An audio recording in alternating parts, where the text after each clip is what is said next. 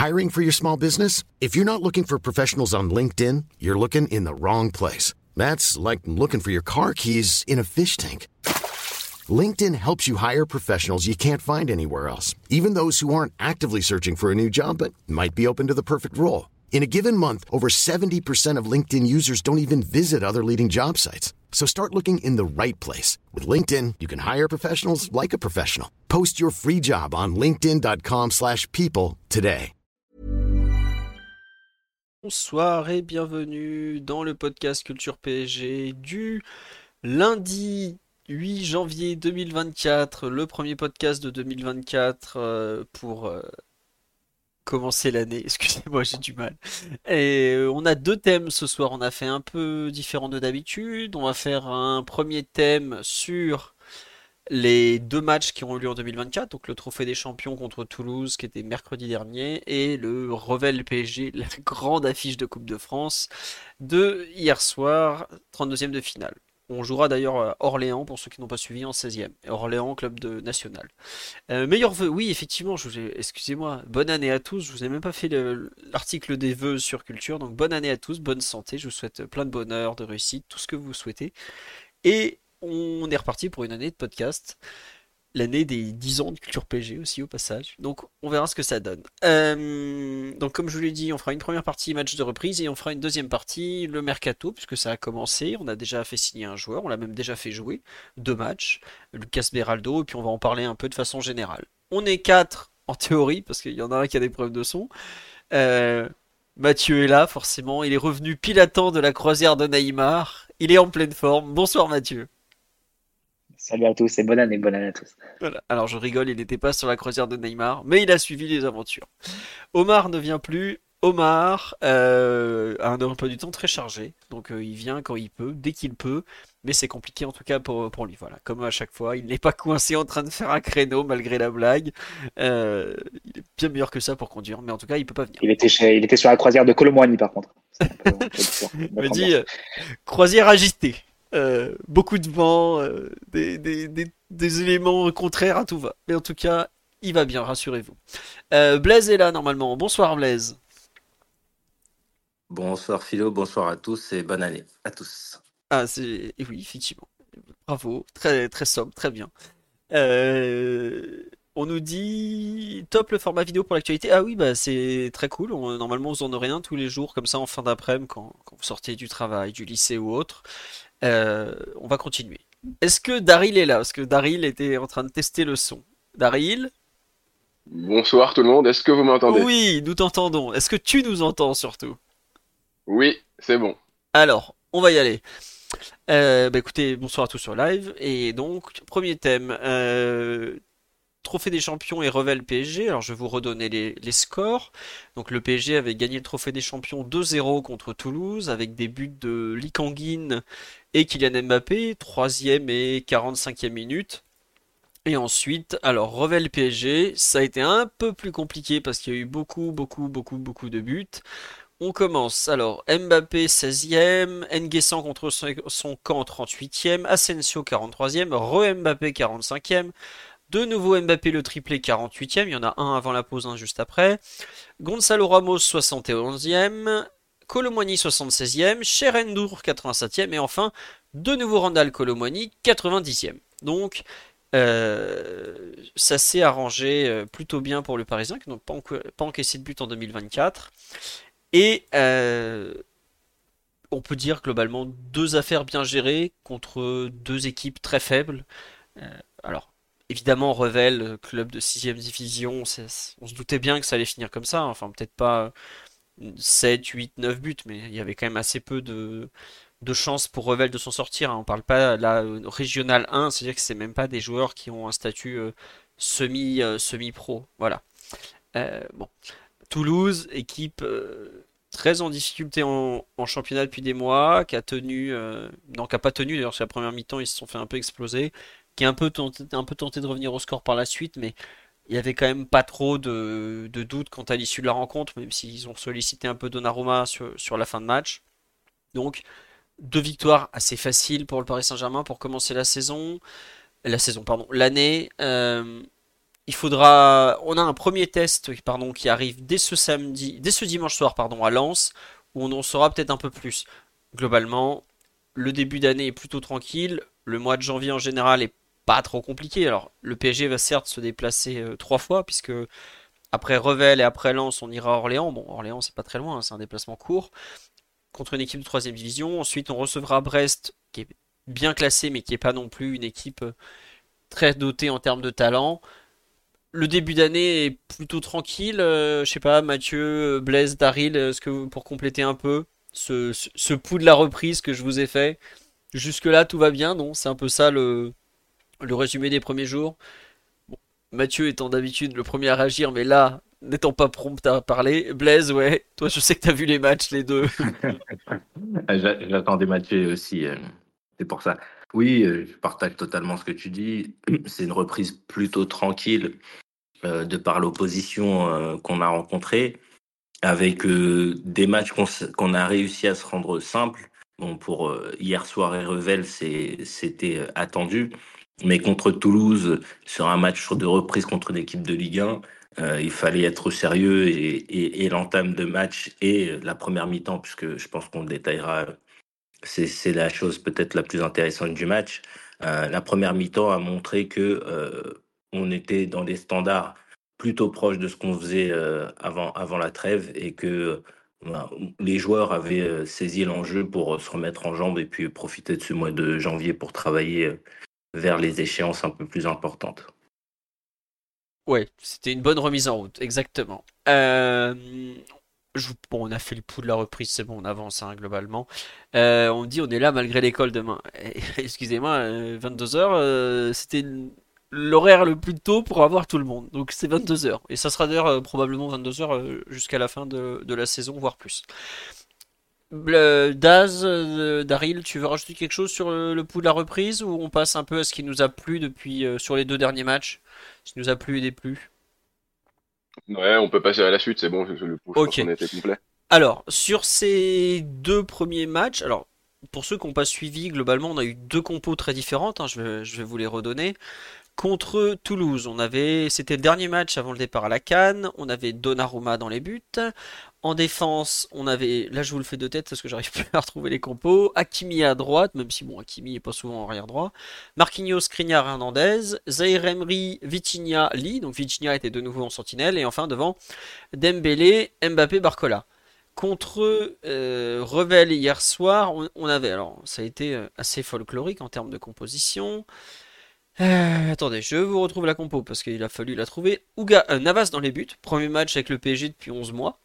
Euh, Ugarte arrière droit au début du match. Danilo, Beraldo dans ce qui était vraiment une, défense à 3. Mukiele était le, joueur du côté droit, on, va dire ça comme ça. Endur et Soler étaient dans l'axe. Colomani était à gauche. Asensio et Mbappé étaient une sorte de, soutien de Ramos. Ça ressemblait un peu à un. je sais même pas comment décrire ça.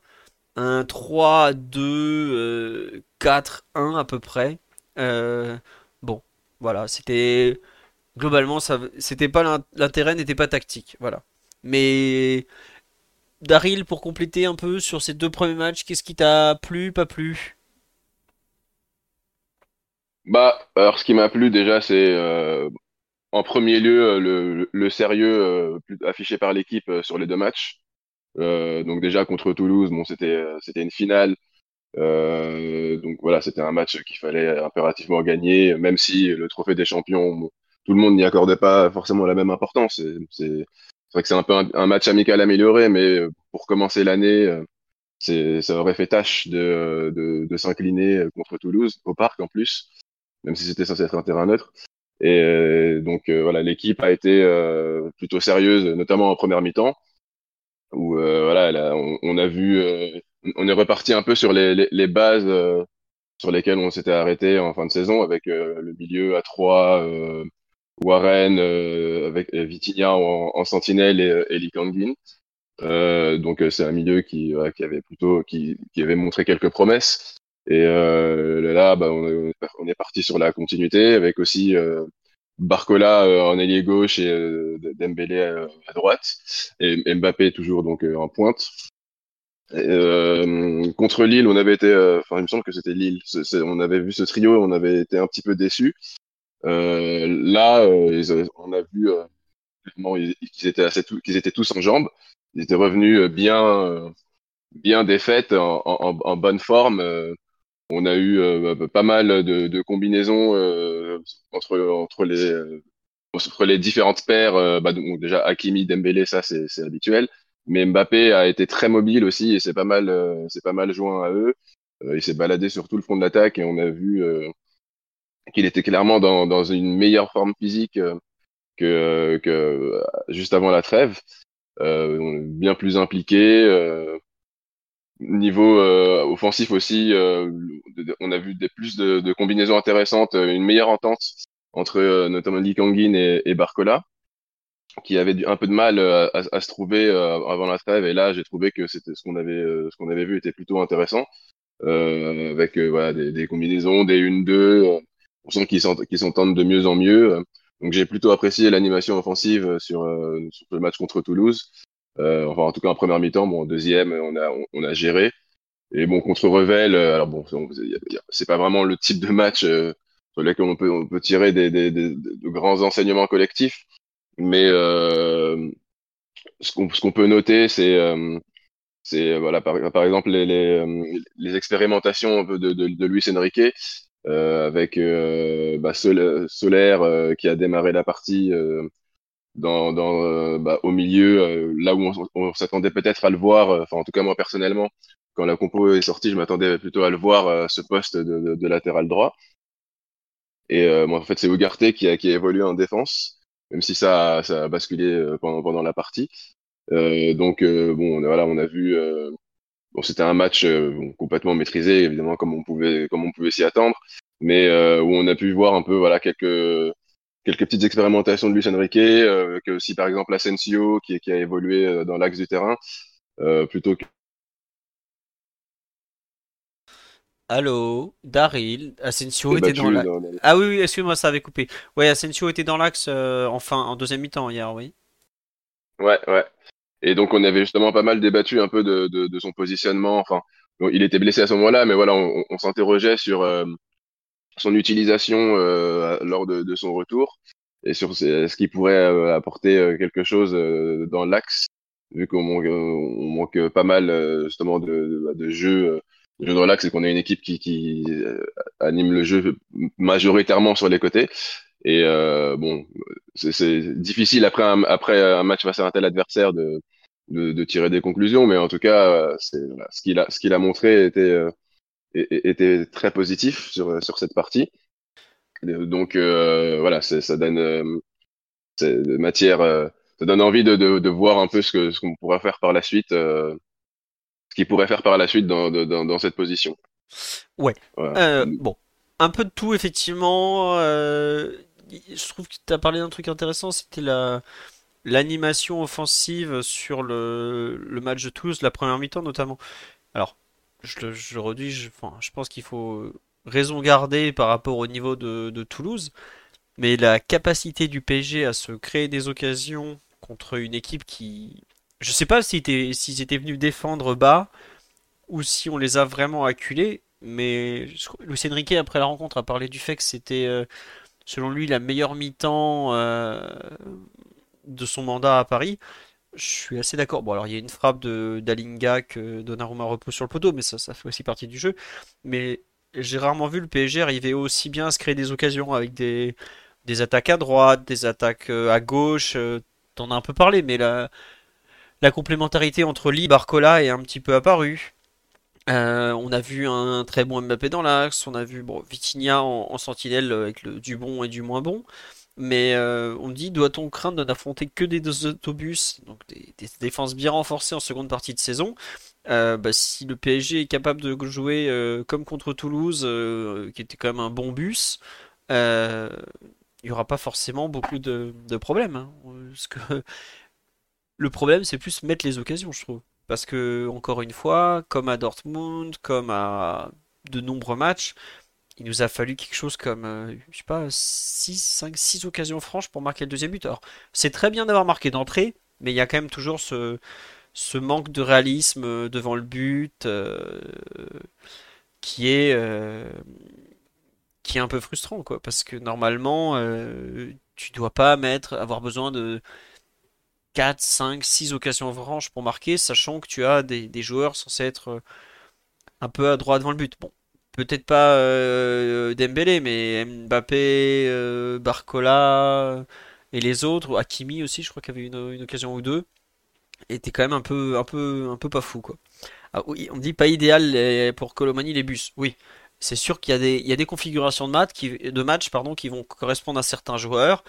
Je pense que Dembélé, un bus, euh, tant que tu arrives à le décaler un contre un sur le côté, ça lui fait pas peur. Colomani, jouer des, défenses renforcées, il y a peu d'espace, beaucoup de jeux de haut but pour l'avant-centre. C'est sûr que ça va beaucoup moins bien lui convenir. Mais en tout cas, euh, personnellement, beaucoup aimé la première mi-temps contre, euh, Toulouse, notamment pour la partie offensive. Blaise, Mathieu, sur l'aspect un peu collectif des deux premiers matchs, est-ce que vous avez apprécié, pas apprécié? Ouais, vas-y Blaise. Oui, euh, peut-être avant, je voulais, je voulais euh, répondre un, petit peu à votre discussion. que je, la- je me l'étais noté, le volume d'occasions qu'on arrivait à se, à se créer sur, euh, sur les deux matchs, même si celui d'hier, il est vraiment à relativiser.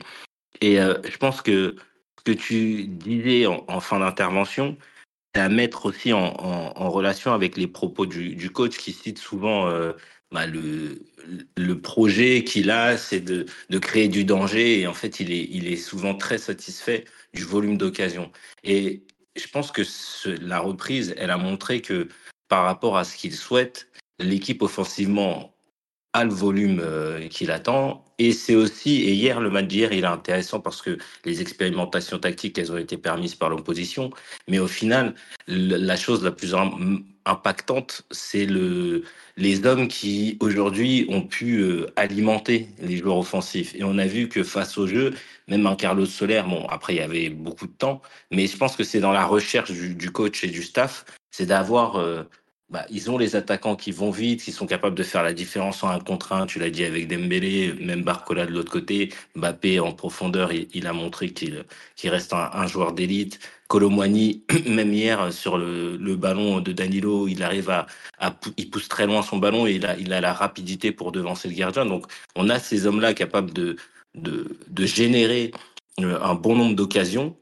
Après, l'efficacité restera un débat tant qu'il restera euh, donc ça restera, on va dire, aussi, aléatoire. Mais je trouve que euh, les deux matchs ont permis, à, je pense au staff, de se poser les bonnes questions et peut-être d'avoir les réponses euh, à cette problématique qui est de trouver euh, Mbappé dans les bonnes conditions. Et ça a été notamment un des grands débats de la première partie de saison. Ah oui, peut-être même le grand débat tactique de la première partie de saison. Euh, Mathieu, donc tu n'avais pas pu voir le match contre Toulouse. Il y a des choses que tu as bien aimé sur le match d'hier où tu considères que c'est tellement. Euh, le niveau en face était trop limité pour avoir des, des, des remarques pertinentes d'un point de vue collectif? Déjà, sans avoir vu Toulouse, j'ai quand même été intéressé par la composition de départ parce qu'elle confirme quelques points de hiérarchie dans l'effectif à certains postes importants, notamment au milieu et en attaque. Il y a eu quelques discussions, des articles de presse avant la, trêve concernant la position de Mbappé. Euh, certains médias parlaient d'un retour comme, euh, comme ailier gauche, que c'était la position numéro 9 et transitoire. Là, Luis Enrique l'a d'emblée remis comme, euh, comme avant-centre. Et il a aussi remis Vitinha en, sentinelle. ça, c'est un point qui m'intéressait parce que ça donne un peu l'idée des, rapports de force, hein, entre guillemets, à l'intérieur de, de l'effectif, de la hiérarchie. aussi de la difficulté qu'ont eu certains joueurs comme Colomboigny Ramos devant et dans une moindre mesure Ugarte après des bons débuts à, faire leur trou et, avec pour conséquence le fait de reculer dans la hiérarchie. Le match face à Toulouse donnait un peu le sentiment d'une équipe type du moment, évidemment qui ne sera pas en mesure d'être alignée prochainement parce que Hakimi part, par à la canne. Euh, le match face à Revel, évidemment, c'était plus pour, euh, pour expérimenter, pour chercher euh, d'autres combinaisons, d'autres options. Euh, ça a été intéressant de voir d'emblée Beraldo dans le rôle de Hernandez, j'ai trouvé. Euh, tu peux directement l'imaginer euh, comme doublure fixe en attendant le retour de, Nuno Mendes dans ce poste un peu hybride entre arrière gauche et troisième central en, phase de possession. là aussi, je pense la permutation qu'il y a eu entre Ugarte et, Solaire au milieu de première mi-temps Euh, Enrique était parti dans, dans l'idée de, de mettre Ugarte avec un peu plus de temps, je pense, euh, face au jeu, etc., au, début du match, dans cette position de défenseur central qu'il a aussi occupé avec, euh, avec l'Uruguay de Bielsa. Euh, s'est retrouvé quand même assez, vite en difficulté, notamment face au jeu haut but de, de l'avancante de Revel. Il a fait quelques fautes. Euh, il a rapidement interverti, il a mis Solaire plus bas sur le terrain et qui a plutôt bien distribué aussi dans cette position assez basse. Et là où aussi Asensio a, a rayonné, d'abord en première mi-temps, en trouvant beaucoup de ballons dans, dans l'intervalle central-latéral pour Mukele, qui, qui est aussi, là aussi c'était intéressant, était utilisé dans une position offensive pour une des premières fois sous les Enrique, je pense. Euh, Jusque-là, il était surtout utilisé comme, C'est ouais, surtout sur la base de 3 derrière en possession. bah, c'est la première fois depuis euh, PSG Strasbourg, donc c'était le match post-trêve d'octobre, qu'il joue sur le rôle de latéral droit. Peut-être eu la fin de match à Milan, j'ai un doute. Mais globalement, sinon, il avait toujours joué le, le rôle de doublure de Hernandez que tu évoquais pour, euh, Beraldo, oui. Oui, c'est ça. Et puis d'ailleurs, euh, je pense que c'est euh, Daryl qui l'évoquait. Euh, au coup d'envoi, tu pouvais dire, tu peux penser que Mukele serait dans la ligne de 3 derrière et, que Solaire jouerait le, le, le rôle d'ailier droit, d'arrière droit, latéral droit, un peu, à la Kimi, comme il avait suppléé quelquefois. Ça n'a pas été le cas. Mukele a été utilisé dans une position plus offensive. Bon, tu sais que techniquement, il n'est pas toujours euh, d'une euh, d'une grande créativité, on va dire, mais il a beaucoup de courses à, offrir, beaucoup de volume à offrir. Et d'ailleurs, c'est ce qu'on voyait aussi euh, l'an dernier, hein, dans un autre schéma et dans un autre style de jeu. Ça donnait beaucoup de danger, bien alimenté par Asensio en première mi-temps. Et l'Espagnol qui est passé euh, carrément dans un double pivot en deuxième période, plutôt axe gauche, qui, a, qui est resté sur la même lignée en termes de, de propreté technique et d'implication dans les offensives du PSG. Effectivement, comme ça a été dit, l'opposition fait que quand même compliqué d'imaginer euh, de répéter ces expérimentations de façon euh, évidente face à des, des oppositions de meilleur niveau. Euh, mais bon, ça peut être une idée hein, pour des, des fins de match où tu dois débloquer quelque chose. D'ailleurs, Asensio, ça avait été déjà le cas face à, face à Newcastle. Euh, la fin Oui. du match au parc, on devait, on, bon, ça n'avait pas été une réussite pour lui. Parce que sur ce match-là, il revenait de blessure, il avait surtout tenté des frappes de loin qui n'avaient pas été d'un grand succès. Mais bon, ça peut être à nouveau une option qui peut être utilisée euh, sur une fin de match. Surtout sur une période où tu vas pas avoir les Kanguines pour, euh, pour quelques semaines. Tu te cherches, Fabien Ruiz n'est pas encore revenu. Donc tu te cherches un peu cette, ce, ce rôle de troisième milieu de terrain, euh, de relayeur offensif qu'a pu, qu'a pu occuper Vitinha par moment cette saison. Et si Vitinha, tu le- tu le- tu l'installes plus souvent en numéro 6, bah, cette position de, de numéro 8 va se retrouver vacante. Donc peut-être qu'Asensio a posé un peu sa candidature sur un match comme, comme hier. Ouais, ouais, et tu- juste pour revenir sur un truc qui est intéressant, et effectivement, tu fais bien de le noter que sur les compos, il y a eu beaucoup de choses à, à souligner. Euh, hier, Mukiele joue le rôle de, c'est pas arrière droit ou piston droit ou autre. En fait, je trouve que dans le système de Luis Enrique, tu dois pratiquement dire le joueur du couloir droit et le joueur du couloir gauche.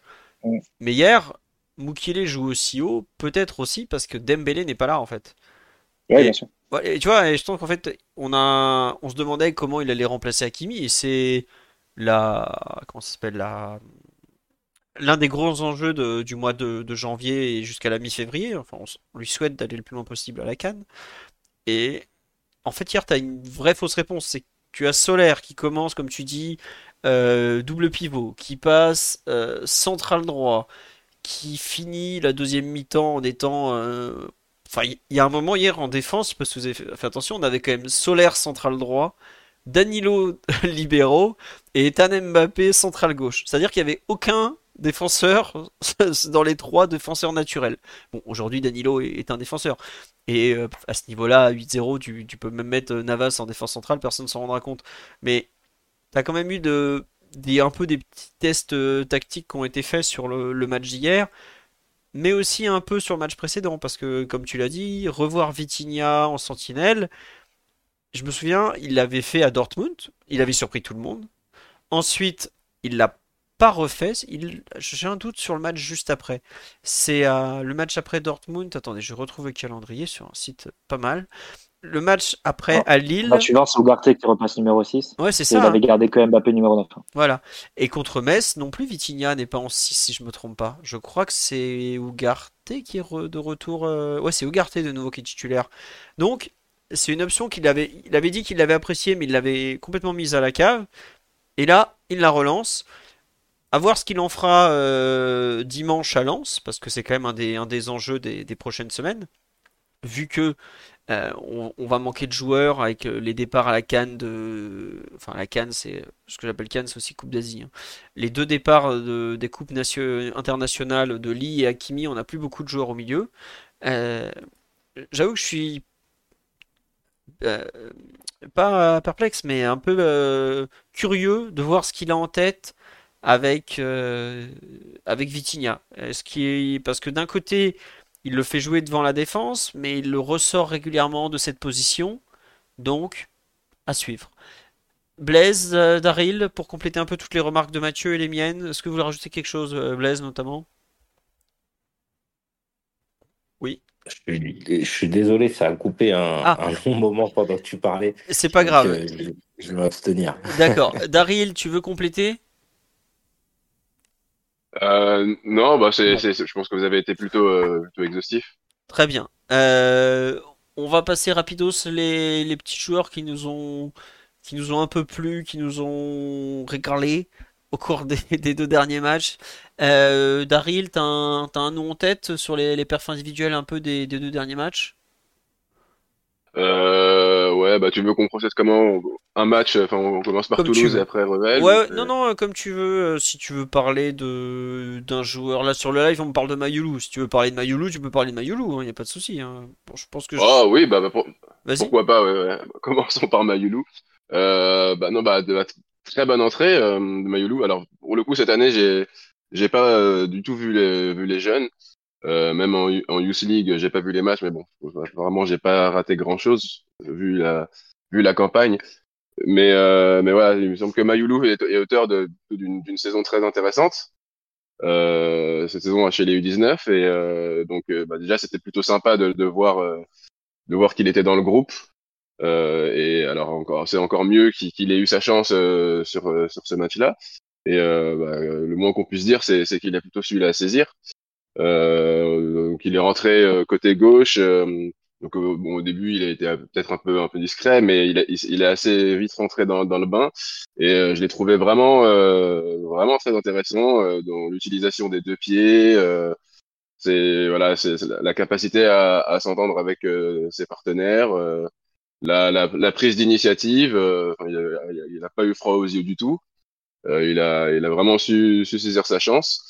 Et euh, donc, euh, bah, si, euh, ça peut lui, redonner une opportunité à l'avenir en Coupe de France, euh, notamment, bah, ce sera, très intéressant pour lui. Mais en tout cas, voilà, c'est un, un, un jeune, un jeune plutôt prometteur, dont, on peut être plutôt content de, l'entrée. Ah, Excusez-moi. Je ne demanderai pas à Mathieu ce qu'il a pensé de Seni Mayulu, mais il a mis une case plus 300K sur le bilan comptable de fin de saison. Voilà, vous en faites ce que vous voulez. Euh, en plus, je vous dis ça, je crois qu'il est en fin de contrat normalement, Seni. Euh, pour répondre aux questions sur live, est-ce que quel est son poste? Il donnait quoi? C'est au départ c'était un milieu offensif, aujourd'hui c'est plus un, un 8. C'est un joueur axial, donc hier ils l'ont mis sur le côté, c'est pas forcément le, poste où il est le plus à l'aise. Et vous avez déjà pu voir ses grandes spécificités, à savoir qu'il a les deux pieds, mais vraiment totalement les deux pieds. Euh, bah là, il jouait ailier gauche, on l'a vu déborder, tenter de trouver le pied droit, on l'a vu centrer du gauche pour Colomani, puisque Colomani euh, aurait dû mettre le but euh, sur, le centre, c'était parfait. Et sur la campagne de Youth League, je lui en veux énormément pour l'expulsion stupide contre Newcastle au match retour, qu'on perd alors qu'il avait largement la place. Mais il avait été très bon à Milan, enfin contre Milan au camp des loges. À Milan, de mémoire, il est pas mal non plus. Pour moi, c'est un des, j'ose pas dire un des meilleurs parce que j'ai du mal à mettre un meilleur sur la campagne qui a été vraiment catastrophique euh, en général, enfin vraiment euh, indigne du PSG. Mais ça a été probablement des- une des trois plus grosses satisfactions quand même. Et euh, c'est un joueur de talent, je, je l'avais déjà dit, mais moi je comprends pas pourquoi Ethan Mbappé était dans le groupe pro et pas lui. Alors que, ce que sur ce que les matchs que j'ai vus cette saison, je dis bien cette saison, je trouvais Mayulu meilleur, plus impliqué, euh, plus propre, euh, bah, juste meilleur quoi, tout simplement. Il y a pas de, c'est pas très compliqué. hein. Euh, après on me dit comment ça, pourquoi? Après je sais très bien que Ethan Mbappé s'appelle Mbappé Mais j'oublie pas aussi que la saison dernière, Ethan Mbappé était bien meilleur que Mayulu, qui n'avait pas encore totalement intégré le, groupe U19. Donc voilà, il y a aussi quelque chose qu'il a, qu'il a gagné dans le passé, il faut pas l'oublier. Et Mayulu, c'est un, profil qui se rapprocherait de qui dans notre effectif On me demande sur live? Ah, franchement, c'est dur à dire. Ce genre de, de joueur assez explosif, très vertical. Euh, j'ai pas trop de comparaison qui vient en tête comme, ça, euh, là. Bon. Après, il faut quand même que vous réalisiez quelque chose parce que c'est pas forcément évident quand on voit euh, les jeunes. C'est que aussi bien Mayulu que Mbappé ont l'âge de Warren Zahir Emery. Voilà, ça vous permet de réaliser à quel point Warren est en avance. Mais ils en sont aussi très loin en même temps. Donc, et euh, c'est vrai que c'est c'est le, on me dit que c'est le meilleur U19 cette saison avec un top but magnifique. Ouais, en championnat, euh, Sangaré en attaque a quand même mis beaucoup de buts. Euh, je trouve que Zag, le latéral droit que j'aurais aimé voir hier soir, euh, était est pour moi le meilleur parisien de la saison. il a eu un peu de mal à revenir de sa blessure, mais il est vraiment très bon. mais voilà. Et sinon, il n'y avait pas une rumeur sur un départ au Borussia. Oui, Dortmund espère le, le shipper au PSG, puisqu'il est en fin de contrat en fin de saison, justement, il est en fin de contrat aspirant. Mais euh, bah écoutez, je lui laisse aller voir ce qui est devenu Abdoulaye Kamara, qui est parti au Borussia il y a deux ans et qui est aujourd'hui bien coincé au fond de la réserve. Euh, je lui laisse aller voir ce qui est parti faire euh, Soumaïla Koulibaly au Borussia, exactement. Pareil, qui est parti il y a deux ou trois ans, qui est, qui est même aujourd'hui reparti du Borussia, qui est titulaire à Anvers et fait de bonnes choses, mais il n'a pas joué une seconde au Borussia ou, presque. Si, il a joué une mi-temps en, fin de en fin de rencontre à Stuttgart l'an dernier, où il a fait n'importe quoi, où ça a failli leur coûter le titre. Voilà. Est-ce qu'on verra Johan Gadou euh, Je lui souhaite, mais il revient de blessure, il n'a pas joué. Alors, euh, euh Luis Enrique a pris 4-5 euh, jeunes dans le groupe dernièrement, notamment parce qu'on manque de joueurs, des joueurs défensifs. Mais je ne sais pas s'il va leur donner du temps de jeu ou pas. Et il faut pas l'oublier, le temps de jeu, c'est pas un cadeau, ça se mérite. Voilà. si Mayulu est rentré en jeu, si Mbappé est entré en jeu, peut-être qu'ils ont été bons à l'entraînement. Surtout que euh, Luis Enrique est un entraîneur qui valorise fortement l'implication à l'entraînement. Euh, voilà. Et c'est quoi son vrai poste à Mulou Pour moi, je vous l'ai dit, c'est un, 8 euh, un peu box-to-box, très, très moderne. Je le vois pas du tout milieu offensif dans la durée. Il n'a pas, pas des gestes assez fluides ou autres, mais ça peut devenir un très très très bon relayeur. Et les jeunes qui ont le plus de chances de percer cette saison, bah, sur les 2005, c'est un peu mal parti. Mais je dirais que j'aurais aimé voir Zag intégrer le groupe un peu plus vite. Parce que derrière Hakimi, il me paraît être un profil intéressant. Mais c'est vrai qu'on on demande, on a un rôle tellement particulier pour notre arrière droit. Et Zag est un arrière droit. Que c'est compliqué de l'intégrer. Voilà. Euh, oui, Mayolu, il y a un petit peu de Nkunku jeune, effectivement. Ce genre de joueur. Euh, qui a des qualités, qui a un vrai tranchant, un certain sens du jeu, une frappe de balle. Mayulu a une très bonne frappe de balle. On l'a pas vu hier, mais bah, c'est un joueur qui tire des coups de mais ça se voit. Donc euh, à suivre. Et moi j'aime beaucoup Johan Gadou, mais pareil, il est tout jeune. Johan, si je me trompe pas, c'est un janvier 2007. Donc il a encore que, que 16 ans.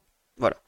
Euh, Blaise, Mathieu, vous voulez compléter sur les premiers pas de Mayulu ou, et ceux de Ethan Mbappé aussi, si vous voulez en parler un peu? Oui, Blaise.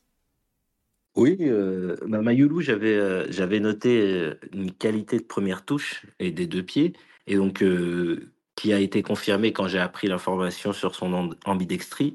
Et donc j'ai trouvé ça intéressant.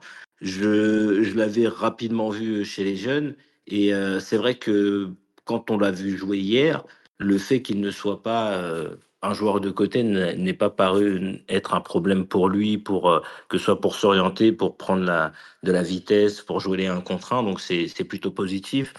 Dans, euh, dans une intégration pour un jeune où euh, bah, tu viens boucher les trous, surtout dans, dans un effectif comme le nôtre. Donc je, je trouve ça assez intéressant qu'il ait pu prendre sa chance de cette manière-là. Et puis Ethan Mbappé qui est dans une saison un peu plus difficile que la dernière, euh, dans sa catégorie d'âge, mais qui pour autant sur les deux apparitions où il a eu très peu de temps de jeu, mais, mais quand même des ballons à jouer, on voit quand même c'est un joueur dynamique. Je pense que le, fait qu'il soit le frère d'eux euh, l'amène à plutôt bien répondre aux, attentes du monde professionnel, dans sa manière de, de, demander le ballon, dans sa manière d'essayer de, bah de d'aider les coéquipiers ou en tout cas de se positionner lui de manière à être toujours en aide. Donc non, c'était c'était très peu très peu intense, c'était plutôt plutôt adapté à une une découverte du monde pro que ce soit pour pour Mayoulou ou pour Mbappé mais euh, j'ai trouvé ça plutôt, plutôt positif et, et, ça peut que nous donner confiance à des jeunes qui, euh, qui évoluent avec aussi des, des internationaux à tous les postes hein, et qui donc fatalement n'auront pas non plus d'énormes possibilités de, de, prendre du temps de jeu. Ouais, euh, ah oui, non, mais il faut, faut, se rendre compte que quand tu es un U19, qu'on te demande d'intégrer le groupe pro du PSG, c'est très dur. Je vous ai mis euh, en photo parce que on va en parler un peu, mais il est passé lui aussi de la réserve de Benfica il a un peu fréquenté le groupe mais le PSG, pareil, c'est encore un niveau au-dessus. Euh, là, euh, passer de la, des U19 qui sont pas une super génération au PSG, où même si on a perdu des joueurs euh, très très forts individuellement l'été dernier, tu restes quand même au milieu d'internationaux. C'est le pas à faire est, monstrueux. il faut parfois des, semaines, des mois, et parfois certains n'y arriveront pas. Tout ça, c'est pas grave. Hein. C'est comme ça. C'est un niveau à atteindre qui est très dur. Donc voilà. Euh, Mathieu, est-ce que tu veux parler de, ton demi-compatriote Rendour Je te dis demi parce que tu es un peu notre franco-italien du podcast, où tu n'as rien à dire sur le, le petit prince des espoirs italiens? Il a mis un très beau but. c'est vrai, belle frappe. Mais voilà, après c'est compliqué parce que vu l'opposition, tu peux pas non plus euh, voilà, extrapoler et penser qu'il va d'un coup avoir un rôle dans l'effectif, surtout qu'on parle de plus en plus d'un prêt et d'un départ euh, d'ici la fin du mercato, d'autant plus si le PSG se mettait à la recherche d'un autre milieu. Donc euh, c'est compliqué de, trop, trop en faire sur lui non plus. Mais après, c'est compliqué parce que en deuxième mi-temps, on a même vu un peu faire la variable d'ajustement dans l'équipe, les passer euh, les gauche collant la ligne pour permettre à Colomboigny de, de se recentrer, d'être un peu plus proche de, de Mbappé, des, des situations de, dans la zone de vérité des 16 mètres. Donc c'est pas non plus c'est un match qui, qui, le valorise tant que ça. Bah, c'est marrant, ce jour-là, on me dit ça m'étonne qu'un club de Ligue 1 ne saute pas sur un prêt comme ça. Euh, la réponse, elle arrive juste après. Il, il, défend mal en fait. Moi, je sais que je l'avais observé sur plusieurs matchs. J'avais fait un article très complet sur lui. On voit que c'est un joueur qui a du mal à défendre, qui fait des fautes un peu grossières. Euh, qui a un gros souci de mobilité quand même. Ça, ah, il a un gabarit, c'est un monstre, hein, c'est clair. Et il a la technique, euh, une technique qui est pas du tout euh, naturelle pour ce gabarit-là, mais je dis ça dans un sens positif. Il a une très belle technique. Hein. On voit que les contrôles sont propres, euh, les passes sont à peu près bonnes, il a une frappe et tout, mais c'est pas la technique le souci, ni le gabarit. Mais par contre, ouais, il a du mal à contrôler son corps, il est parfois emporté par son élan il a un vrai souci, il court pas beaucoup en fait sur le terrain. Hier sur un match comme ça où ça se joue sur un demi-terrain où les distances sont courtes, ça se voit pas trop.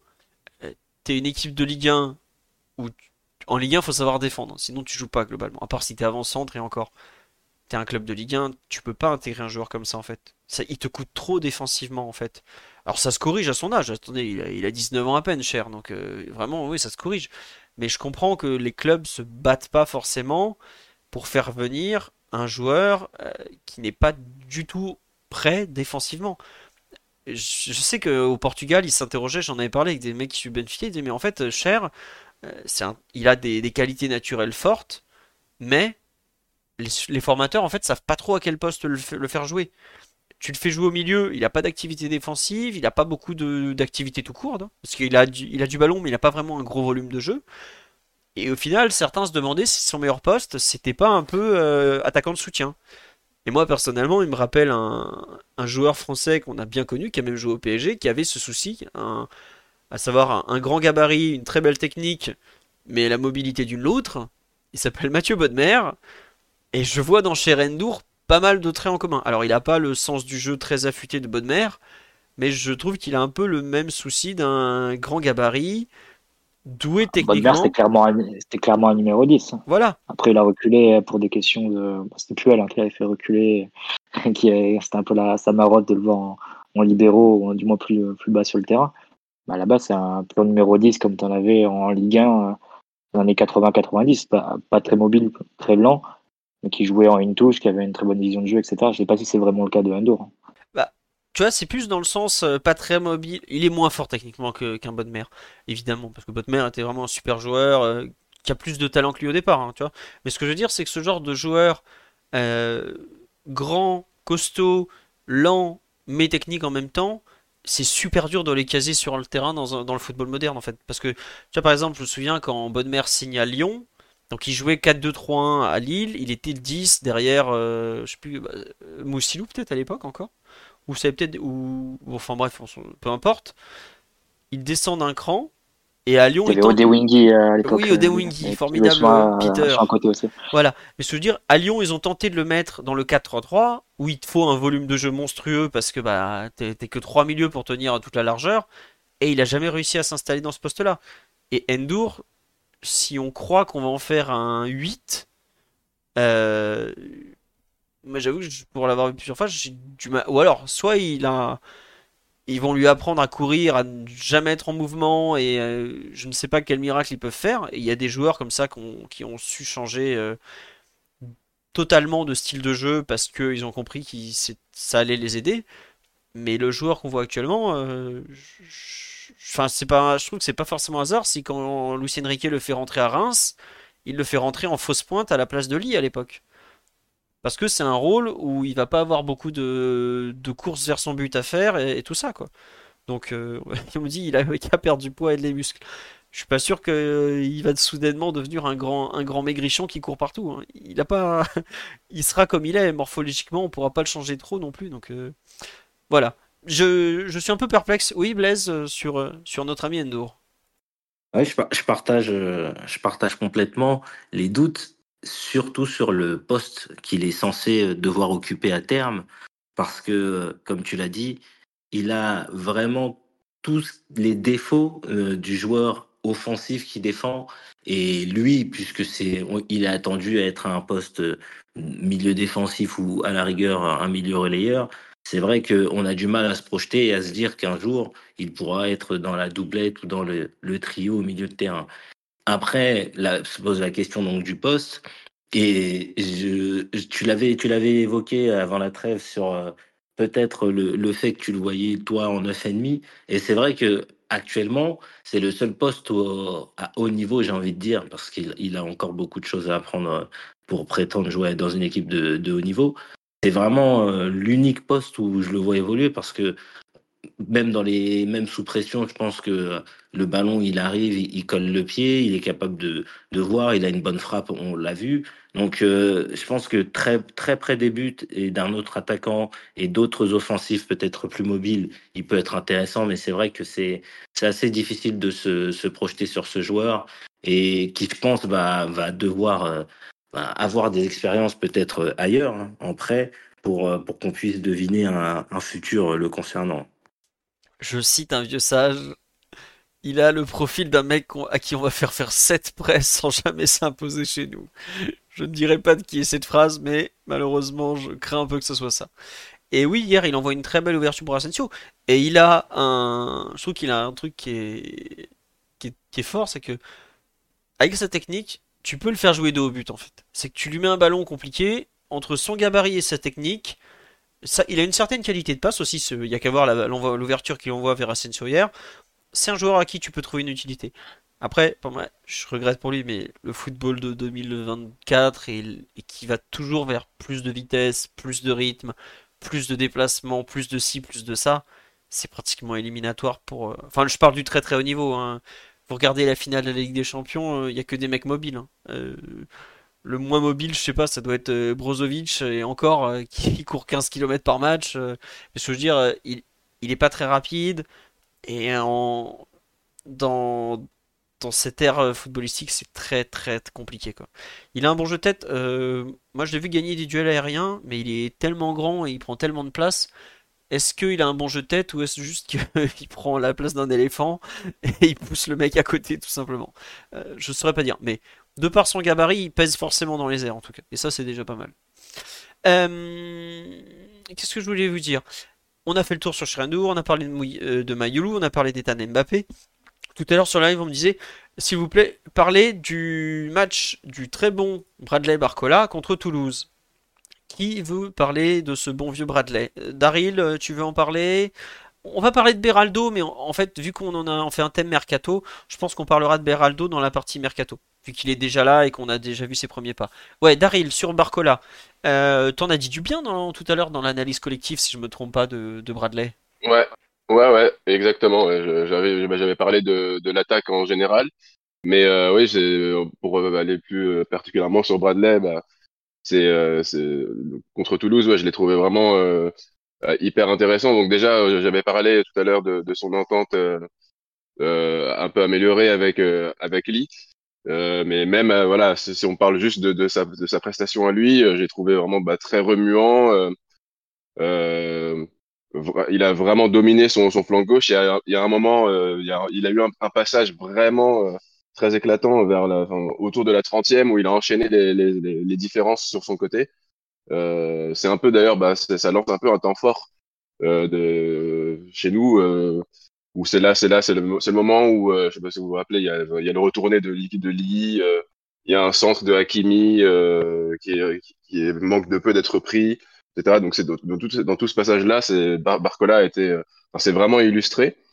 Et bon, alors il y a toujours ce, ce petit défaut en fait dans, dans, dans le dernier geste. Euh, qui, qui, est à améliorer. Mais euh, voilà, on, on, sent quand même euh, au, au, niveau de, de, la percussion, il, a, il, a, des facilités incroyables. Et pour, pour, occuper ce flanc gauche, en fait, c'est à l'heure actuelle, c'est difficile de, de voir euh, qui pourrait lui prendre sa place, notamment si on compare bah, avec bah, le pauvre Colomboigny qui, a, bah, qui a été titularisé au même poste contre Revel et qui, qui a été auteur d'une performance bien plus compliquée. Ah bah il n'y a pas trop de débat. Hein. c'est sûr que quand il se live, il est, pas totalement fini, mais je l'aime beaucoup. Il y a, beaucoup de gens qui sont un peu en train de tomber sous le charme de, Barcola, tout ça.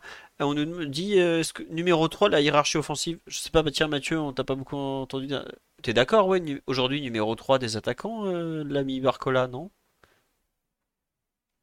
Bah, je pense que pour le moment, oui, l'attaque titulaire de Luis Enrique, dans sa tête, c'est Dembélé, Mbappé et, Barcola. C'est un peu ce qu'on a vu bah, face à Toulouse avec euh, quasiment tout le monde disponible. C'est l'attaque qu'il a alignée. Et à vrai dire, entre Asensio qui est revenu de blessure et qui jusqu'à Revel n'avait pas trouvé de continuité et on n'avait pas pu vraiment enchaîner des performances. Et de l'autre, Ramos et Colomani qui ont quasi systématiquement déçu quand ils ont eu l'opportunité de jouer titulaire.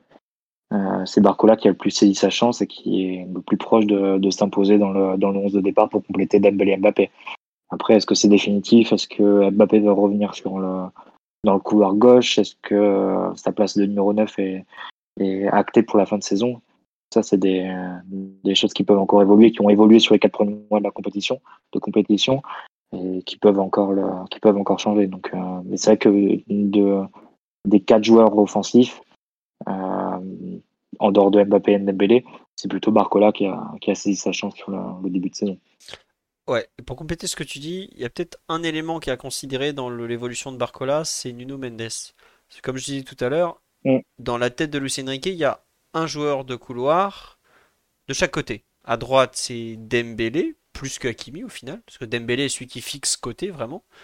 Bon, alors avec Hakimi, des fois c'est inverse. Et côté gauche, pour l'instant, c'est Barcola. Mais si Nuno Mendes revient, je pense que Barcola risque d'avoir un souci. Euh, les deux vont pas occuper le même couloir en fait. Et j'ai un peu peur que quand euh, Mendes revienne, et attention, il n'est pas encore là. Hein, on repasse peut-être Mbappé à gauche parce que c'est vraiment Nuno qui va occuper le couloir. Euh, Mbappé le, le half space, le half space pardon, finalement. Et est-ce que tu trouves une place à Barcola? C'est pas évident. Euh... Imaginer une animation assez similaire à ce que tu as côté droit. Hein. Au final, Hakimi et Dembélé, on se demandait en début de saison si les deux pourraient jouer du même côté. Il faut se rappeler par exemple le match face à Toulouse quand Dembélé entre en jeu sur sa première apparition. Hakimi change carrément de côté. Il passe euh, piston gauche pour avoir, euh, bah, comme tu le disais, un joueur qui fixe à droite, un joueur qui fixe à gauche. Au final, Luis Enrique a réussi sur les matchs suivants à développer une entente entre les deux joueurs du même côté. Euh, alors que dans, l'esprit, tu pouvais te dire c'était soit l'un soit l'autre pour, donner la largeur à droite. il a donné, donne la largeur à Dembélé à droite, mais aussi il donne la possibilité à Hakimi de, faire des, cours, des courses intérieures, de, proposer des solutions en profondeur à chaque fois que Dembélé reçoit le, ballon. Peut imaginer que Nuno Mendes, il viendrait aider le joueur qui, qui, qui fixerait, qui donnerait la largeur côté gauche. En l'occurrence, Barcola, ça peut être aussi Mbappé s'il est, est repositionné une nouvelle fois. Euh, et ça permettrait aussi de développer, peut-être, de rééquilibrer même l'animation du PSG qui tourne beaucoup, beaucoup couloir droit. Donc, euh. après, c'est sûr que tu perds un joueur en couverture, qui est actuellement Lucas Hernandez, qui monte assez peu. Euh, forcément, ça, tu jouerais avec euh, peut-être des, des, milieux de terrain qui ont un rôle peut-être plus positionnel et moins, moins haut aussi sur le terrain. Ça peut être, ça peut être une idée. Mais tu jouerais pas avec tes, trois défenseurs centraux de couverture que tu as actuellement. Oui, c'est ça. ce serait une autre animation, forcément. Mais c'est pas pour autant qu'elle est, qu'elle est impossible à mettre en place. Non, c'est ça, mais t'as as un sacrifié quelque part, en fait, si tu veux mettre les deux. C'est plus dans ce sens-là que je le dis. Et oui, évidemment, Barcola peut évoluer. Enfin, tant qu'il est performant, Barcola, ça sera un joueur dur à sortir du 11 de départ. Ce qui lui garantit sa place, c'est d'être performant. Surtout que faut pas oublier que Nuno, il va revenir de pratiquement 7-8 mois d'absence. Il va pas euh, se présenter le 1er février au campus en disant oh, c'est bon, moi, Ligue des Champions, on peut mourir. Voilà, ça va prendre du temps, il va revenir petit à petit.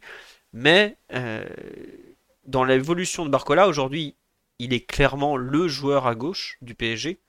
Euh, Lee n'est pas un joueur euh, qui peut permettre euh, de jouer, enfin qui n'a, il n'a pas la vitesse pour jouer sur un côté, il n'a pas le, forcément le, je suis pas sûr qu'il ait le coffre non plus. Donc Bradley est aujourd'hui intouchable. Après, ça va vite hein, le, football. si Asensio, Asensio pardon, revient en très grande forme, qu'on redécale Mbappé à gauche, je suis désolé pour Bradley Barcola, mais il risque d'aller voir le banc de touche comme les autres. Donc à suivre. Et enfin, un autre point aussi, euh, si, euh, je sais pas, Beraldo s'impose comme un intouchable, que finalement on se retrouve avec euh, Lucas Hernandez, qu'on lui donne plus de liberté, enfin, l'équipe peut encore beaucoup évoluer. Je sais pas si on se rend compte, là je, dévie, hein, du nombre de modifications, de micros ajustements que Luis Enrique pardon, a fait depuis qu'il est arrivé. On a commencé la saison dans une sorte de 3-2-2-3 on est passé 4-1-5, euh, on est revenu 3-2-2-3. Il y a des moments où on a joué des 3-4-3 losanges. Euh, quand Luis Enrique dit euh, le temps joue en notre faveur, on peut être plus ou moins d'accord. Mais en tout cas, c'est sûr qu'il est en train de donner un polymorphisme tactique à cette équipe qui est absolument fou, qui me rappelle un peu un, célèbre savant allemand de, de Krombar. Et effectivement, je pense que ça prend du temps, mais il va y avoir des choix à faire mais c'est vraiment super intéressant de, voir un peu cette évolution après avoir vu justement pendant des années cette espèce de d'étron où, personne ne bougeait et, où tout était figé dans le marbre le 1er juillet quand tu savais la liste des joueurs qui allaient venir. Voilà, juste ça. On dit on sera carré la prochaine saison. Faudra voir, il y a encore beaucoup de joueurs qui vont changer et tout ça, hein, mais bon. Euh, oui, sur le live, il faut parler de Carlos Soler. Écoutez, ce sera la dernière perf individuelle. Après, on va basculer sur la partie mercato. Qui veut parler du, petit prince de Valence, du roi Carlos Soler? Pardon, Carlos, d'avoir dit du mal de toi. À Revel, enfin à Castres, tu, fus grandiose. Euh, Daryl, Blaise, Mathieu, qui veut parler de la, on peut dire la, renaissance solérienne, ou la, même la renaissance solaire qui veut parler de Carlos Soler, s'il vous plaît? Ça, se bat pas bizarrement. Je ne comprends pas ce manque de. Oui, Blaise. Euh, je vais me dévouer. Je... Quand tu as, commencé par le petit prince, euh, j'y ai cru qu'on arrivait à l'instant Mbappé et, je l'attendais, mais on, va commencer par Solaire. euh, bah Carlos Solaire, euh, c'est un match qui, a, qui avait pris une tournure un peu banale, puisqu'il était, il était présent dans les. Il touchait beaucoup de ballons, pour, mais souvent il orientait sur, son, sur l'animateur du côté droit qui était Mukele sans forcément prendre de risques. Et il était, bah, c'est un, joueur espagnol, donc euh, faire tourner le ballon, bien contrôler le, ballon. Et en plus, c'est un joueur assez sécuritaire, donc il n'y avait pas de, gros, de, grosses, choses à noter sur son match. Et puis, les difficultés d'Ougarté l'ont amené à être dans un positionnement très étonnant. C'est un nouveau poste pour lui parce qu'on l'a vu euh, dans le rôle euh, occupé parfois par Vitinha, qui était de compenser côté gauche, on l'a vu euh, dans le rôle en remplacement d'Akimi, qui était bah, un joueur latéral droit mais très intérieur pour et qui aidait à la relance. Et puis on l'a trouvé vraiment en tant que axial droit dans cette défense à 3. Et puis bah, face au jeu, sans forcément avoir la pression, avec la possibilité de monter avec le ballon, il s'est avéré que Carlos Soler euh, était un joueur de foot. Et, euh, et sans, sans, sans, forcément euh, blaguer, c'était positif pour lui parce que je pense que ces derniers mois ont été vraiment pénibles. il y avait des, des, rumeurs comme quoi il y avait des clubs qui s'intéressaient à lui et on, je pense qu'on a tous été étonnés de lire que le club hésitait ou le club refusait carrément de d'envisager de le transférer. Et euh, sans, bien sûr, l'opposition fait qu'on va relativiser ce qu'on a vu, mais euh, dans l'utilisation du ballon, dans la participation, et même euh, avant ça, puisqu'il est, l'auteur de la passe décisive sur l'ouverture du score, ça a été un joueur qui a, qui a compté dans un match de reprise pour lui, mais un, match éliminatoire, et il a, pu, il a pu se redonner confiance, il a participé sûrement au but de la saison parisienne.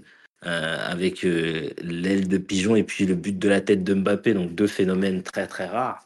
Et je pense que euh, bah dans, dans, ces matchs-là, sans, sans, forcément de pression, sans forcément aussi rejouer un poste aussi défensif, il, pourra de nouveau faire partie de la rotation, même si on sait que les, les ajustements d'un match à l'autre de Luis Enrique sont parfois incompréhensibles, notamment à travers l'anecdote sur Vitinha après, euh, Dortmund. Mais, euh, c'était, positif et c'était bien de le voir comme ça, de le voir participer. Et, vraiment, pour le coup, il a été sur des, belles, actions qui ont été décisives euh, pour l'équipe. Donc, bah, un Carlos Soler qui nous a souhaité la bonne année. Je ne sais pas si ce sera son seul bon match, mais en tous les cas, celui-ci, on va le prendre. Très bien, très bel hommage. Euh, non, une question intéressante sur la live, c'est tiens, c'est quoi son poste réel à Carlos Soler dans le système de Lucien Riquet Je sais pas Blaise si tu veux continuer ou si je réponds. Euh, bah, Jusqu'à présent, il nous avait montré des grosses qualités, parce que je, je, je, je blague beaucoup, mais euh, il a, moi, j'avais plutôt bien apprécié les quelques matchs où il avait pu remplacer Hakimi parce que il a la technique suffisante pour euh, s'insérer dans les circuits de passe. Il, voit le jeu et, je pense que ce qui a noté dans ses bonnes performances, c'est que c'est un joueur qui, dans la densité de la Ligue 1, avec un adversaire très proche de trois quarts ou dans le dos, c'est un joueur qui n'y arrivera pas. Il n'a pas ces qualités-là. Par contre, on l'a vu euh, quand il occupait le poste d'Akimi et hier soir, quand il a le ballon face au jeu, il peut avancer de quelques mètres, voire avoir quelques, bah, quelques secondes salvatrices pour, euh, pour jouer des ballons précis euh, et faire avancer le jeu. C'est un joueur qui peut avoir une utilité. Donc moi, jusqu'à présent, je le voyais très bien en tant que doublure d'Akimi et, je me disais qu'il n'y avait pas forcément de questions sur, sur l'animation durant ce mois de janvier. Mais, euh, mais peut-être que euh, sur des configurations, pas forcément, pas, pas du tout à Lens, je pense, mais euh, j'ai plus le calendrier en tête. Sur bah déjà Orléans, le voir soit au milieu de terrain ou en tout cas assez bas sur le terrain pour permettre aux offensifs d'être alimentés par un joueur qui est capable de les toucher et, et plutôt bien, plutôt avec de la qualité. C'est comme ça que je le vois, en tout cas. Ouais, je suis d'accord avec toi. Pour moi, Lucien Riquet le voit comme un joueur qu'il faut mettre face au jeu, pas dans l'axe parce qu'il manque trop de, qualité physique, mais un peu comme ça, euh, demi-espace droit, euh, voire carrément côté.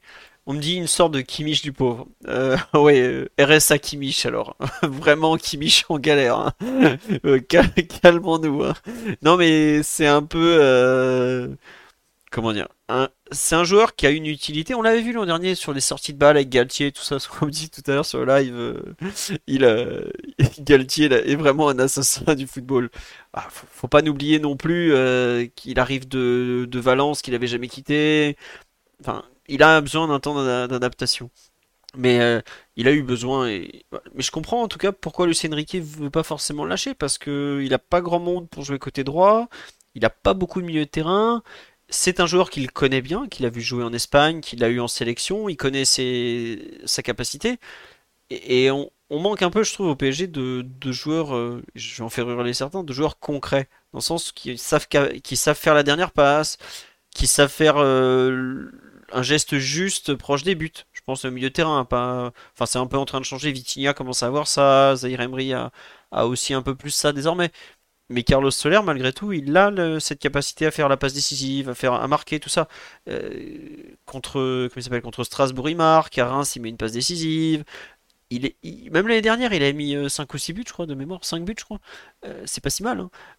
Donc, je pense que c'est un peu ce, panel de qualité qui, qui plaise à l'entraîneur, sans en faire un. C'est sûr que euh, Carlos Soler ne sera jamais titulaire au PSG. Mais si Luis Enrique arrive à en faire un peu son, couteau suisse du milieu, euh, un peu côté droit, eh ben écoutez, euh, bon, on l'a pas payé cher, hein. je crois qu'on l'a payé 15 millions d'euros au final, 18, quelque chose. Bon, euh, y a pas de, il a un salaire qui est pas non plus délirant à l'échelle du PSG. hein. Je dis bien à l'échelle du PSG, hein, parce qu'à l'échelle de la Ligue 1, ça serait délirant. Voilà, c'est comme ça. On a fait le tour, à part si Mathieu et Daryl veulent, participer à ce formidable débat sur Carlos Soler, mais je ne crois pas. Euh, Non, ça ira pour moi. Non merci, ça, ça va aller. Euh, je voudrais dire merci aux subbers euh, qui ont semé depuis le début de l'émission, à savoir Dawikt97, Elwood 13, Yehuda79, Ulysse, donc ça sub dur ce soir, et Raji75 pour euh, les subs. Donc, on va passer à la deuxième partie, le mercato. Alors, le mercato du PSG, grand débat, comme vous le savez. Le PSG a fait signer un premier joueur en la personne de Lucas Beraldo, qui a débarqué du Sao Paulo FC. Euh, 20 millions d'euros, pas de bonus. Il a une belle moustache, hein, voilà, bien belle moustache. Et il a surtout, si je me trompe pas, 20 ans, 21 ans, un doute. 20 ans, il est né le 24 novembre 2003, donc il est effectivement fin de l'année 2003. Euh, il a fait ses débuts contre Toulouse au Trophée des Champions. Il a remplacé Skriniar à la 70e ou 65e. Il est gaucher. Il a eu une saison et demie d'expérience. Il était considéré comme un joueur euh, rare. Il y a eu un, un témoignage très intéressant là, de l'adjoint de Rogerio Ceni au Sao Paulo FC, le français Christophe Ambert, si je ne me trompe pas. Je m'excuse euh, auprès de lui si je lui ai massacré son nom. Euh, on nous dit Beraldo, un Voilà. digne de Gomorra. Oui, Mathieu. Charles voilà, merci. Je savais que j'étais en train de me tromper. Euh, bah tiens, Mathieu, ton, ton avis un peu sur cette arrivée de, de Lucas Beraldo euh, et ses premiers pas à Paris. Bon, contre Toulouse, on l'avait à peine vu, on l'a un peu plus vu euh, hier soir. Qu'est-ce que tu en penses? Est-ce que tu comprends cette arrivée? Parce qu'il y a pas, mal de gens qui n'ont pas forcément compris que le PSG fasse signer un, un central gaucher comme ça de, de 20 ans débarqué du Brésil. Disons qu'à moyen long terme, c'est euh, tu peux avoir la sensation qu'il va y avoir un embouteillage. Parce que si tu prends la partie euh, gauche, axe gauche de la défense du PSG, tu, te retrouves donc avec Nuno Mendes, Lucas Hernandez, euh, Kipembe que tu as prolongé, Beraldo, Danilo et Skriniar qui ont joué jusqu'à présent euh, à ce, à ce poste-là à la gauche de Marquinhos. Donc c'est ça fait du monde. Après, si tu prends les joueurs qui sont qui sont disponibles à l'instant T, bah non, hein, ça, ça fait pas beaucoup euh, de façon concrète, parce que Kipembe sera pas là jusqu'à la fin de saison, Skriniar va rater plusieurs plusieurs mois de compétition, que Nuno Mendes euh, va revenir en pour mois de février, on va dire, mais tu sais pas dans quel état. Donc euh, aussi dans la façon dont le PSG s'organise euh, à la relance, avec une, ligne de défense à 3, t'as pas de, de doublure euh, claire à Lucas Hernandez. La meilleure preuve, c'est qu'on a dû utiliser euh, euh, à ce poste-là, sur les, euh, les matchs où il a fallu faire souffler euh, Lucas. Donc, pour ces raisons, tu peux comprendre la, venue de Beraldo, qui a l'air d'avoir un profil technique qui peut s'associer, qui peut s'intégrer au jeu du PSG, notamment avec le ballon. Après, sur la partie défensive, bah, ça faudra, le- juger avec l'enchaînement des matchs, avec les, différentes rencontres auxquelles il va pouvoir participer. Euh, ce qui arrive du Brésil n'est pas forcément euh, très euh, comment dire prometteur dans le sens où on décrit un joueur qui, peut avoir du mal dans les duels, notamment aériens. C'est reconnu d'ailleurs par Chalembert et qui n'a pas non plus une vitesse de pointe folle pour compenser. Donc, ça à voir dans quelle mesure il pourra, pourra émerger et, comment dire ne pas être en difficulté dans un contexte en, sportif en Ligue 1 où tu vas où les défenseurs courent beaucoup vers, vers leur but. Hein, quand, les défenseurs du PSG, tu sais que tu dois jouer, tu dois gérer beaucoup de contre-attaques, beaucoup de situations d'urgence. est-ce que comment Beraldo va, va, pouvoir performer dans ces conditions? C'est un peu le point d'interrogation que tu peux avoir et, on va apprendre à le découvrir sur les prochains, prochains matchs. Après, sur les quelques, quelques minutes qu'il a pu jouer, notamment sur le match d'hier, je sens quand même le joueur qui est, qui est assez sûr techniquement et ça, c'est malgré tout un, atout que tu vas pouvoir, dont tu vas pouvoir bénéficier. Ouais, et d'ailleurs, je sais pas ce que vous en avez pensé, enfin toi Mathieu, parce que tu as le micro vert, euh, pour un gaucher, je l'ai trouvé très à l'aise du pied droit. Pas du tout gêné à chercher le pied gauche en permanence. Et on sait que par exemple sur euh, Kimpembe ou Hernandez euh, sont parfois un peu prisonniers de leur pied gauche. Euh, pied droit plutôt flatteur, non? Oui, après il a fait une ou deux passes verticales pied droit. Écoute, un professionnel finalement. ouais, il y a des mecs, je me demande s'ils sont capables de les faire, hein, même chez nous. Hein. Mais bon, non, non. Euh, juste pour revenir un peu. On a quand même vu Danilo sortir une passe de l'extérieur. Euh, oh là là. La ligne de Beckenbauer. Ah ben, l'hommage avant l'heure. Euh, qu'est-ce que je te dise euh? Non mais juste pour revenir un peu sur ce que tu dis, je suis d'accord sur la partie. On va voir ce qu'il vaut défensivement sur les deux premiers matchs qu'on a vus, hein, donc 20 minutes contre 20-30 minutes contre Toulouse et 60 hier. On voit que c'est un joueur qui semble beaucoup être tourné vers euh, l'anticipation, l'interception et une vraie qualité de lecture de jeu, mais qui va beaucoup sortir de sa défense. Et quelque chose que tu as. Je sais pas si tu l'as souligné là ou, la fois, ou, tout à l'heure quand on parlait des, trucs un peu collectifs, c'est que je serais pas surpris qu'il joue effectivement côté gauche et pas dans l'axe au départ. Parce que il a une qualité de passe qui est très visible, une qualité technique qui est tout aussi visible mais je suis pas sûr aujourd'hui dans sa façon de défendre qu'il soit totalement adapté au rôle. Euh, euh, si on le fait jouer central euh, gauche et pas arrière gauche, le central gauche au PSG, surtout quand Hakimi joue, et le joueur finalement un peu le libéraux.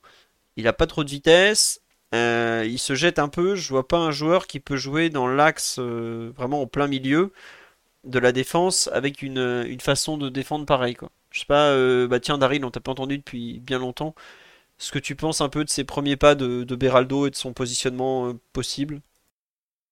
Euh, Sur le positionnement, je te suis, je le vois plus euh, évoluer bah, du coup à la, place de, Lucas, de Cassel de, de, Skriniar ou, ou, ou, Danilo, du coup actuellement, vu que Skriniar est blessé. Que c'est en plus, bon, c'est un poste qui, qui, nécessite. C'est celui, c'est le joueur chez nous qui va être en couverture. Donc, je, je, je, pense que à, ce stade-là, enfin, alors qu'il vient juste d'arriver, qu'il est encore en découverte euh, bah, de, de, tout, du club, euh, du, du championnat, euh, de, de, ses coéquipiers, etc. ça me paraît un rôle difficile à assumer pour lui.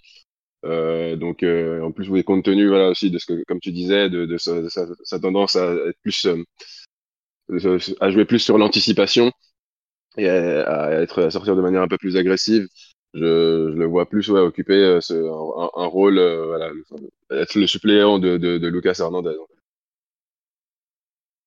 Et sur les premières minutes au PSG, t'en as pensé quoi? Convaincu Non, bah, j'ai trouvé. Ouais, vas-y. Non, j'ai trouvé plutôt intéressant. Bah, alors, il avait été présenté comme un joueur, euh, en, en, lisant un peu les, les, les présentations diverses. On, je m'attendais plutôt à un, joueur donc qui, qui s'il devait apporter une plus-value ce serait plus euh, bah, de, avec ballon, donc euh, par rapport à, à, son aisance technique, euh, donc avec ballon, à la, à la relance, ce, genre de choses que, que sur le plan défensif. Je ne voyais pas vraiment combler des manques sur, à, ce niveau-là. alors bon, pour l'instant, bon, il n'a pas vu les, les oppositions.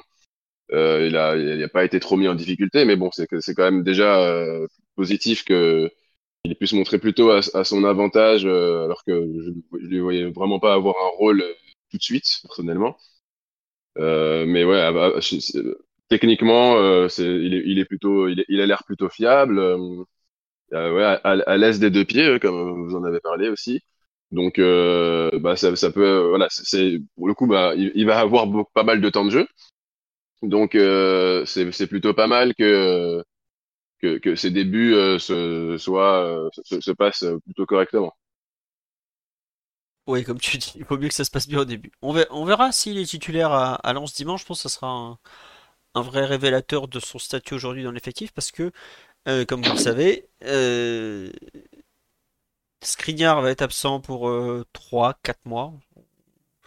On sait pas exactement, mais bon, il va être absent à un bon moment. Euh, on a Hakimi à la canne. Euh, on a euh, Lee qui est pas là.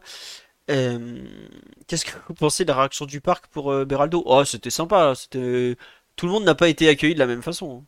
Et puis bon, il y a bien un jour où il se fera siffler, donc qu'il qu'il se rappelle de ce beau moment plutôt que de- quand les moments seront un peu moins joyeux. Mais bon, Enfin, techniquement, le PSG n'était pas à domicile. hein. Il y avait des Toulousains, c'était pas forcément totalement le même public que d'habitude.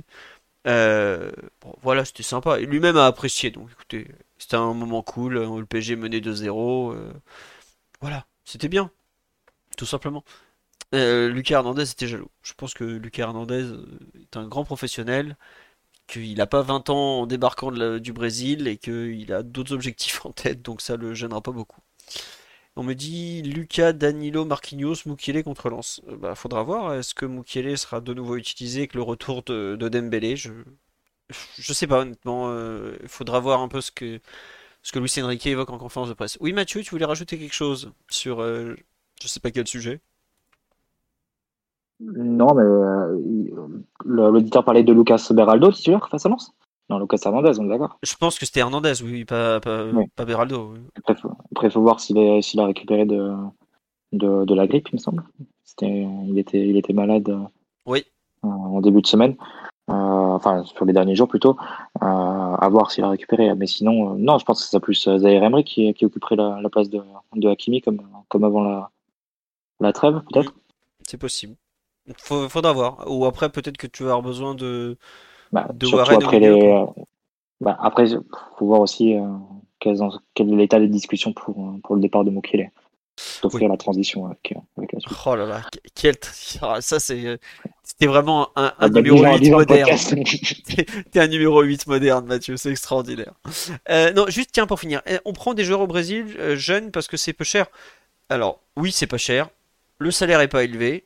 Euh, et il y a aussi le fait que c'est des joueurs qui techniquement sont souvent de très bonne qualité.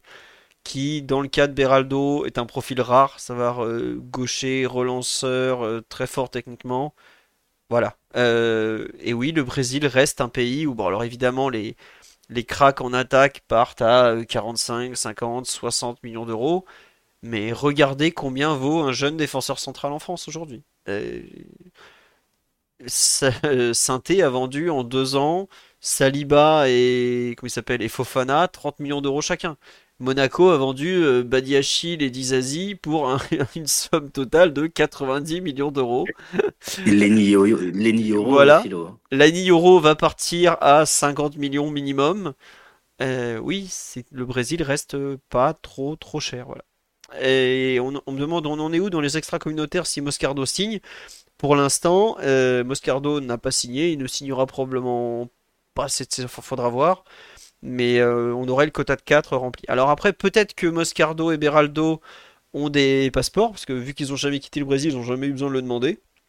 Euh, on est encore allé vérifier, je crois que c'était hier hein, qu'un forumeur est allé vérifier si Beraldo sur le site de la Ligue n'avait pas deux nationalités.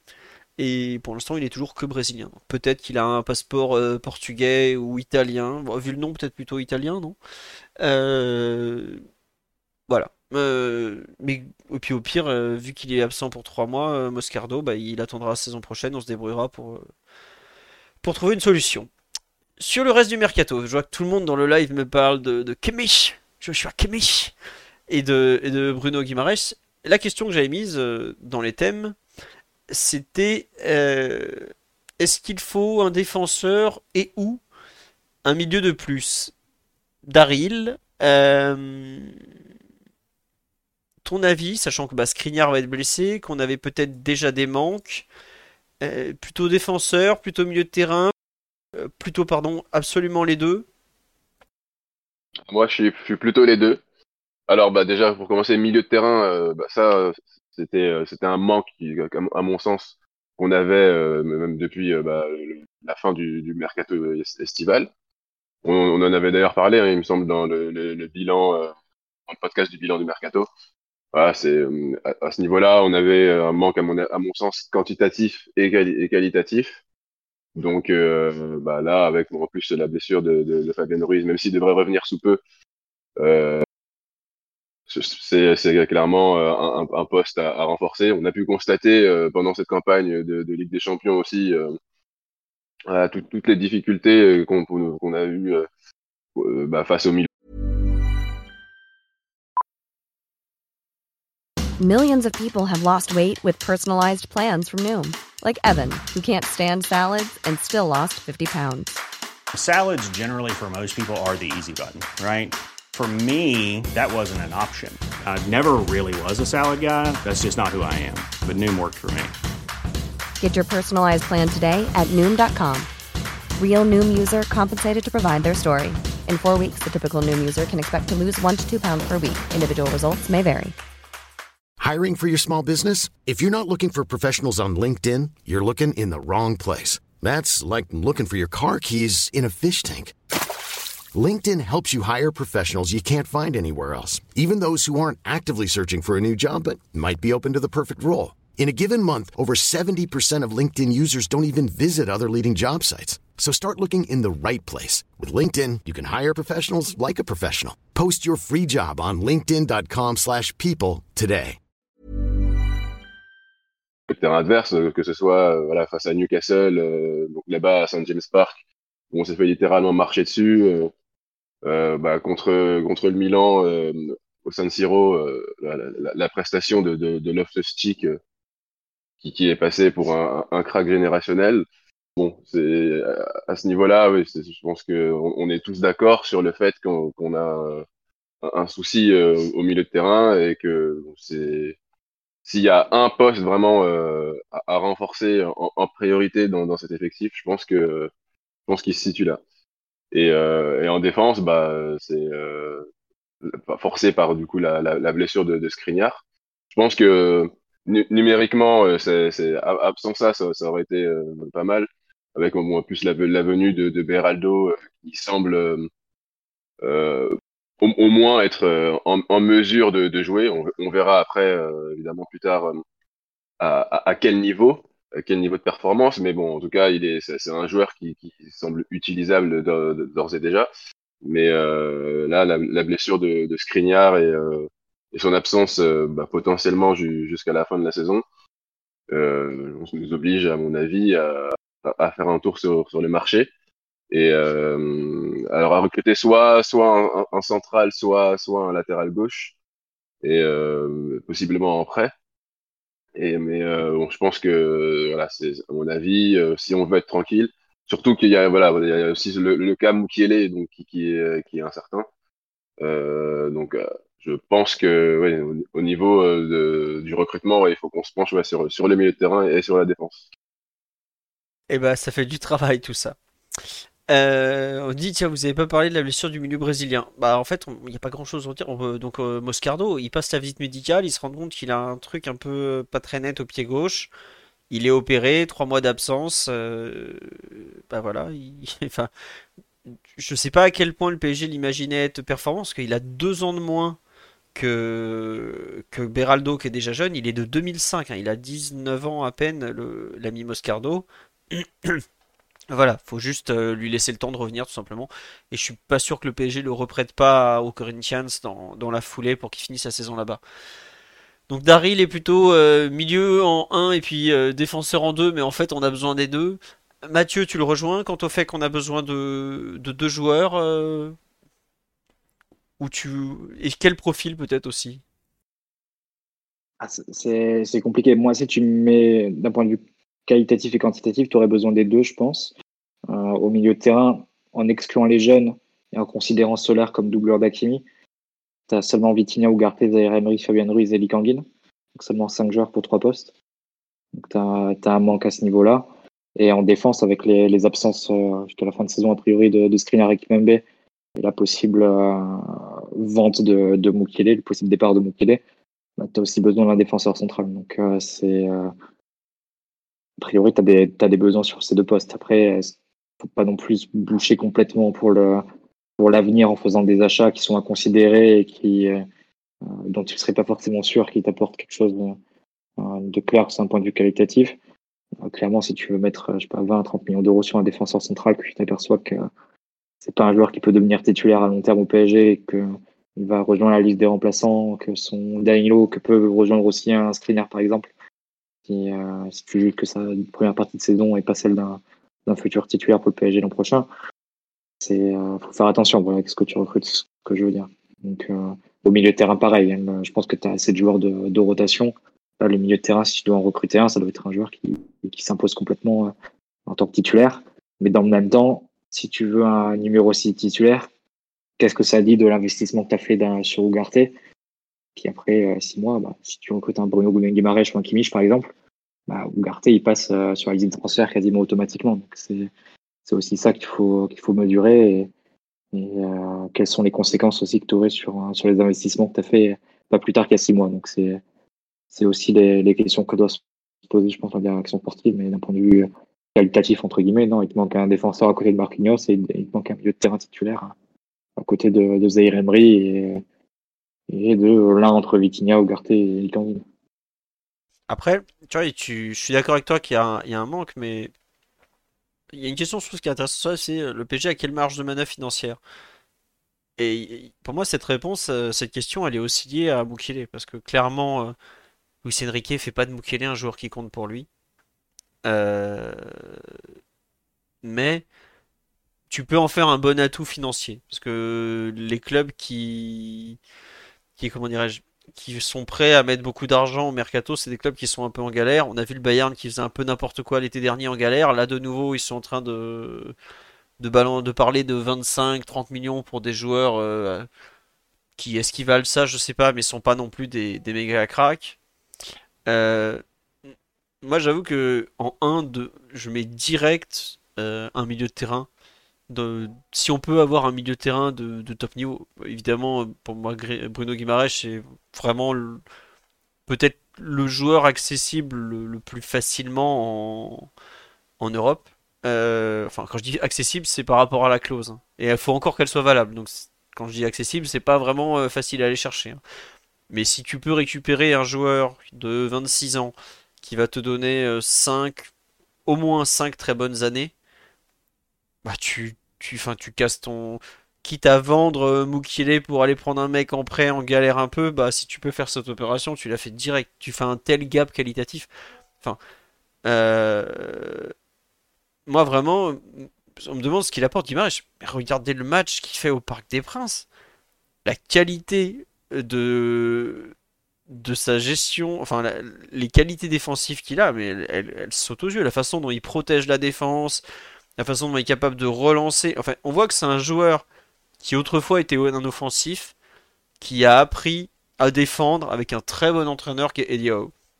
Et vraiment, euh, pour moi, si vous avez vu le match contre Newcastle, c'est évident les qualités qu'il a et à quel point il est, complet, il est fort, il sait tout faire. Vraiment, euh, Pour le coup, même à, Lyon, parce que je me souviens de la campagne de Ligue des Champions qu'ils font ils vont en demi-finale. Ils jouent devant la défense dans un 5-3-2, il me semble, sur Rudy Garcia, il est, euh, il est déjà très bon, euh, y compris sur le plan défensif, face à la Juve, face à, City. Donc euh, c'est évident que Guimarães, bah, c'est un joueur qui est pas encore dans, bah, il est dans un club avec des, forts moyens et dans un championnat très puissant, évidemment, mais il n'est pas dans l'un des 10 meilleurs clubs du monde. Donc c'est forcément un joueur qui est regardé par les autres top clubs, et si tu as la possibilité d'anticiper la concurrence dès le mois de janvier, c'est évident qu'il faut le faire. Après, quelle est la part de vérité là-dedans? Qu'est-ce que ça dit de ta stratégie? Ensuite si tu fais euh, après avoir mis euh, 60 millions sur Ugarte et en pensant mettre 20 millions sur Moscardo en plus dans 6 mois C'est un peu, un peu navigué à vue, je pense. Mais euh, d'un point de vue qualitatif, non, c'est un joueur qui, qui rentre euh, directement titulaire dans, dans l'équipe du PSG. En plus, qui est dans une phase un peu ascendante de sa carrière, c'est-à-dire que c'est c'est un joueur qui peut même viser le, le poste de titulaire avec la, avec la sélection. Casimiro a des, a des soucis aussi, euh, aussi physiques et arrive un peu en fin de course. Donc c'est euh, c'est un joueur qui arrive vraiment dans les meilleures années de sa carrière. C'est évident que ce sera un, un saut de qualité euh, net pour le PSG. Après, tu, encore une fois, tu mets euh, Ugarte à la porte directement après six mois.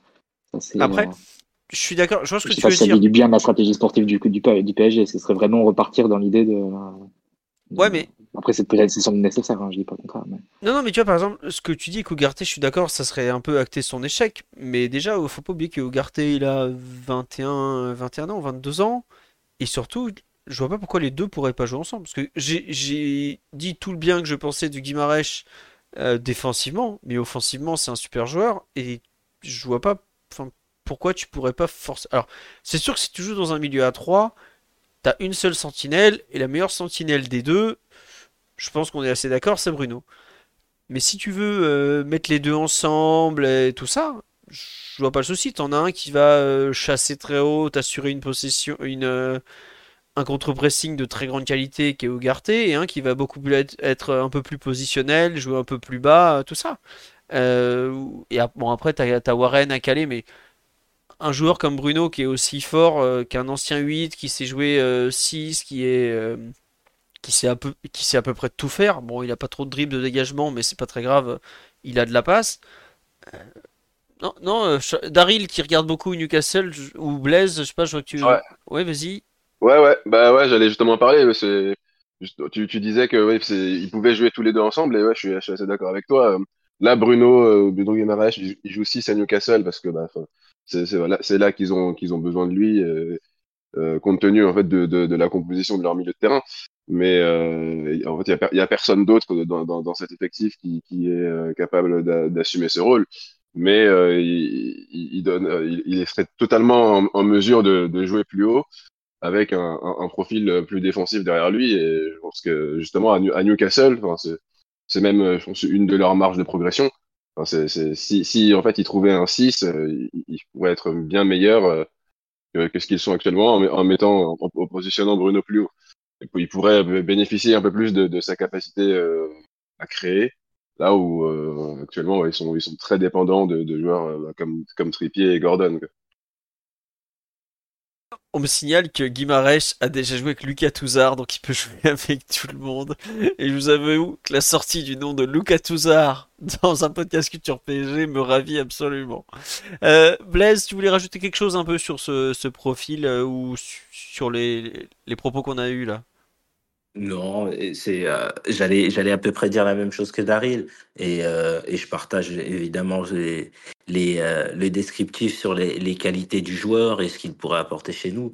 Et, et pour revenir euh, aux interrogations de Mathieu par rapport à, au positionnement dans la hiérarchie de euh, d'Ougarté, Aujourd'hui, Ugarte, il pourrait jouer, et vous l'avez bien dit, il pourrait jouer aux côtés de, de Bruno Guimaraes.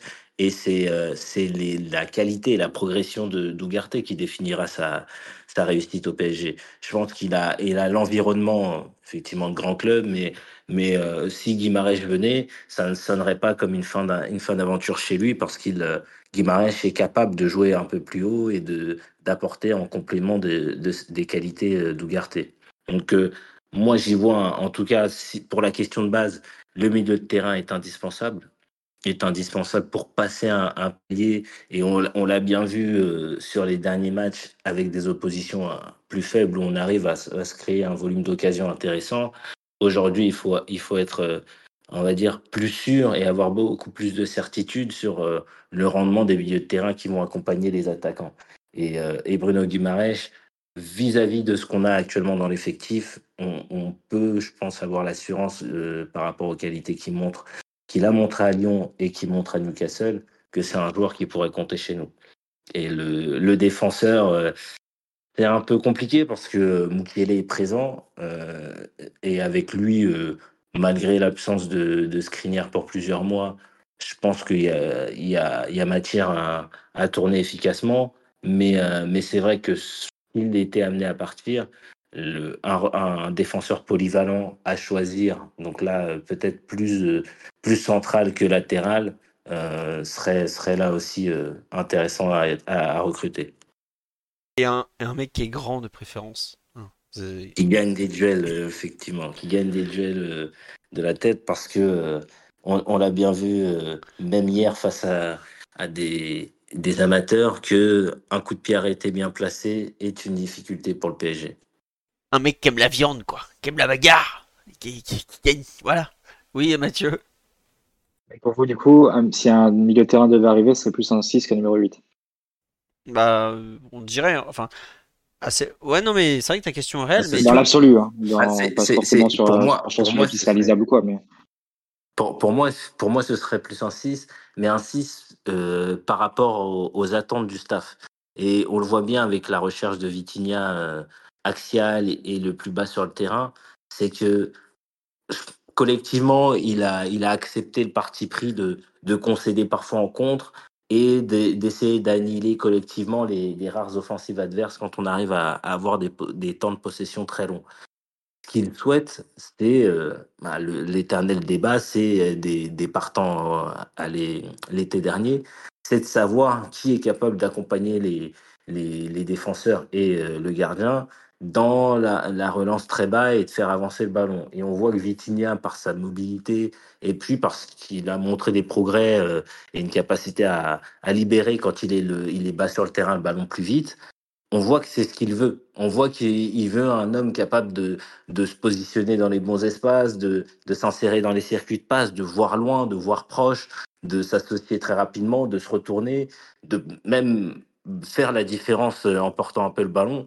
Donc je pense que c'est site, mais pas forcément au, sens où euh, on a besoin, on a des lacunes pour récupérer le ballon. On en a, mais je pense que le parti pris du, staff est de dire que on les aura constamment parce qu'on a décidé de mettre de la présence devant et que bah, les qualités d'un d'un qui va qui va apporter très haut sur le terrain euh, font que le besoin il est amener le ballon dans ces zones-là et, le, conserver au maximum avec le plus de sûreté. Eh bien, c'était précis.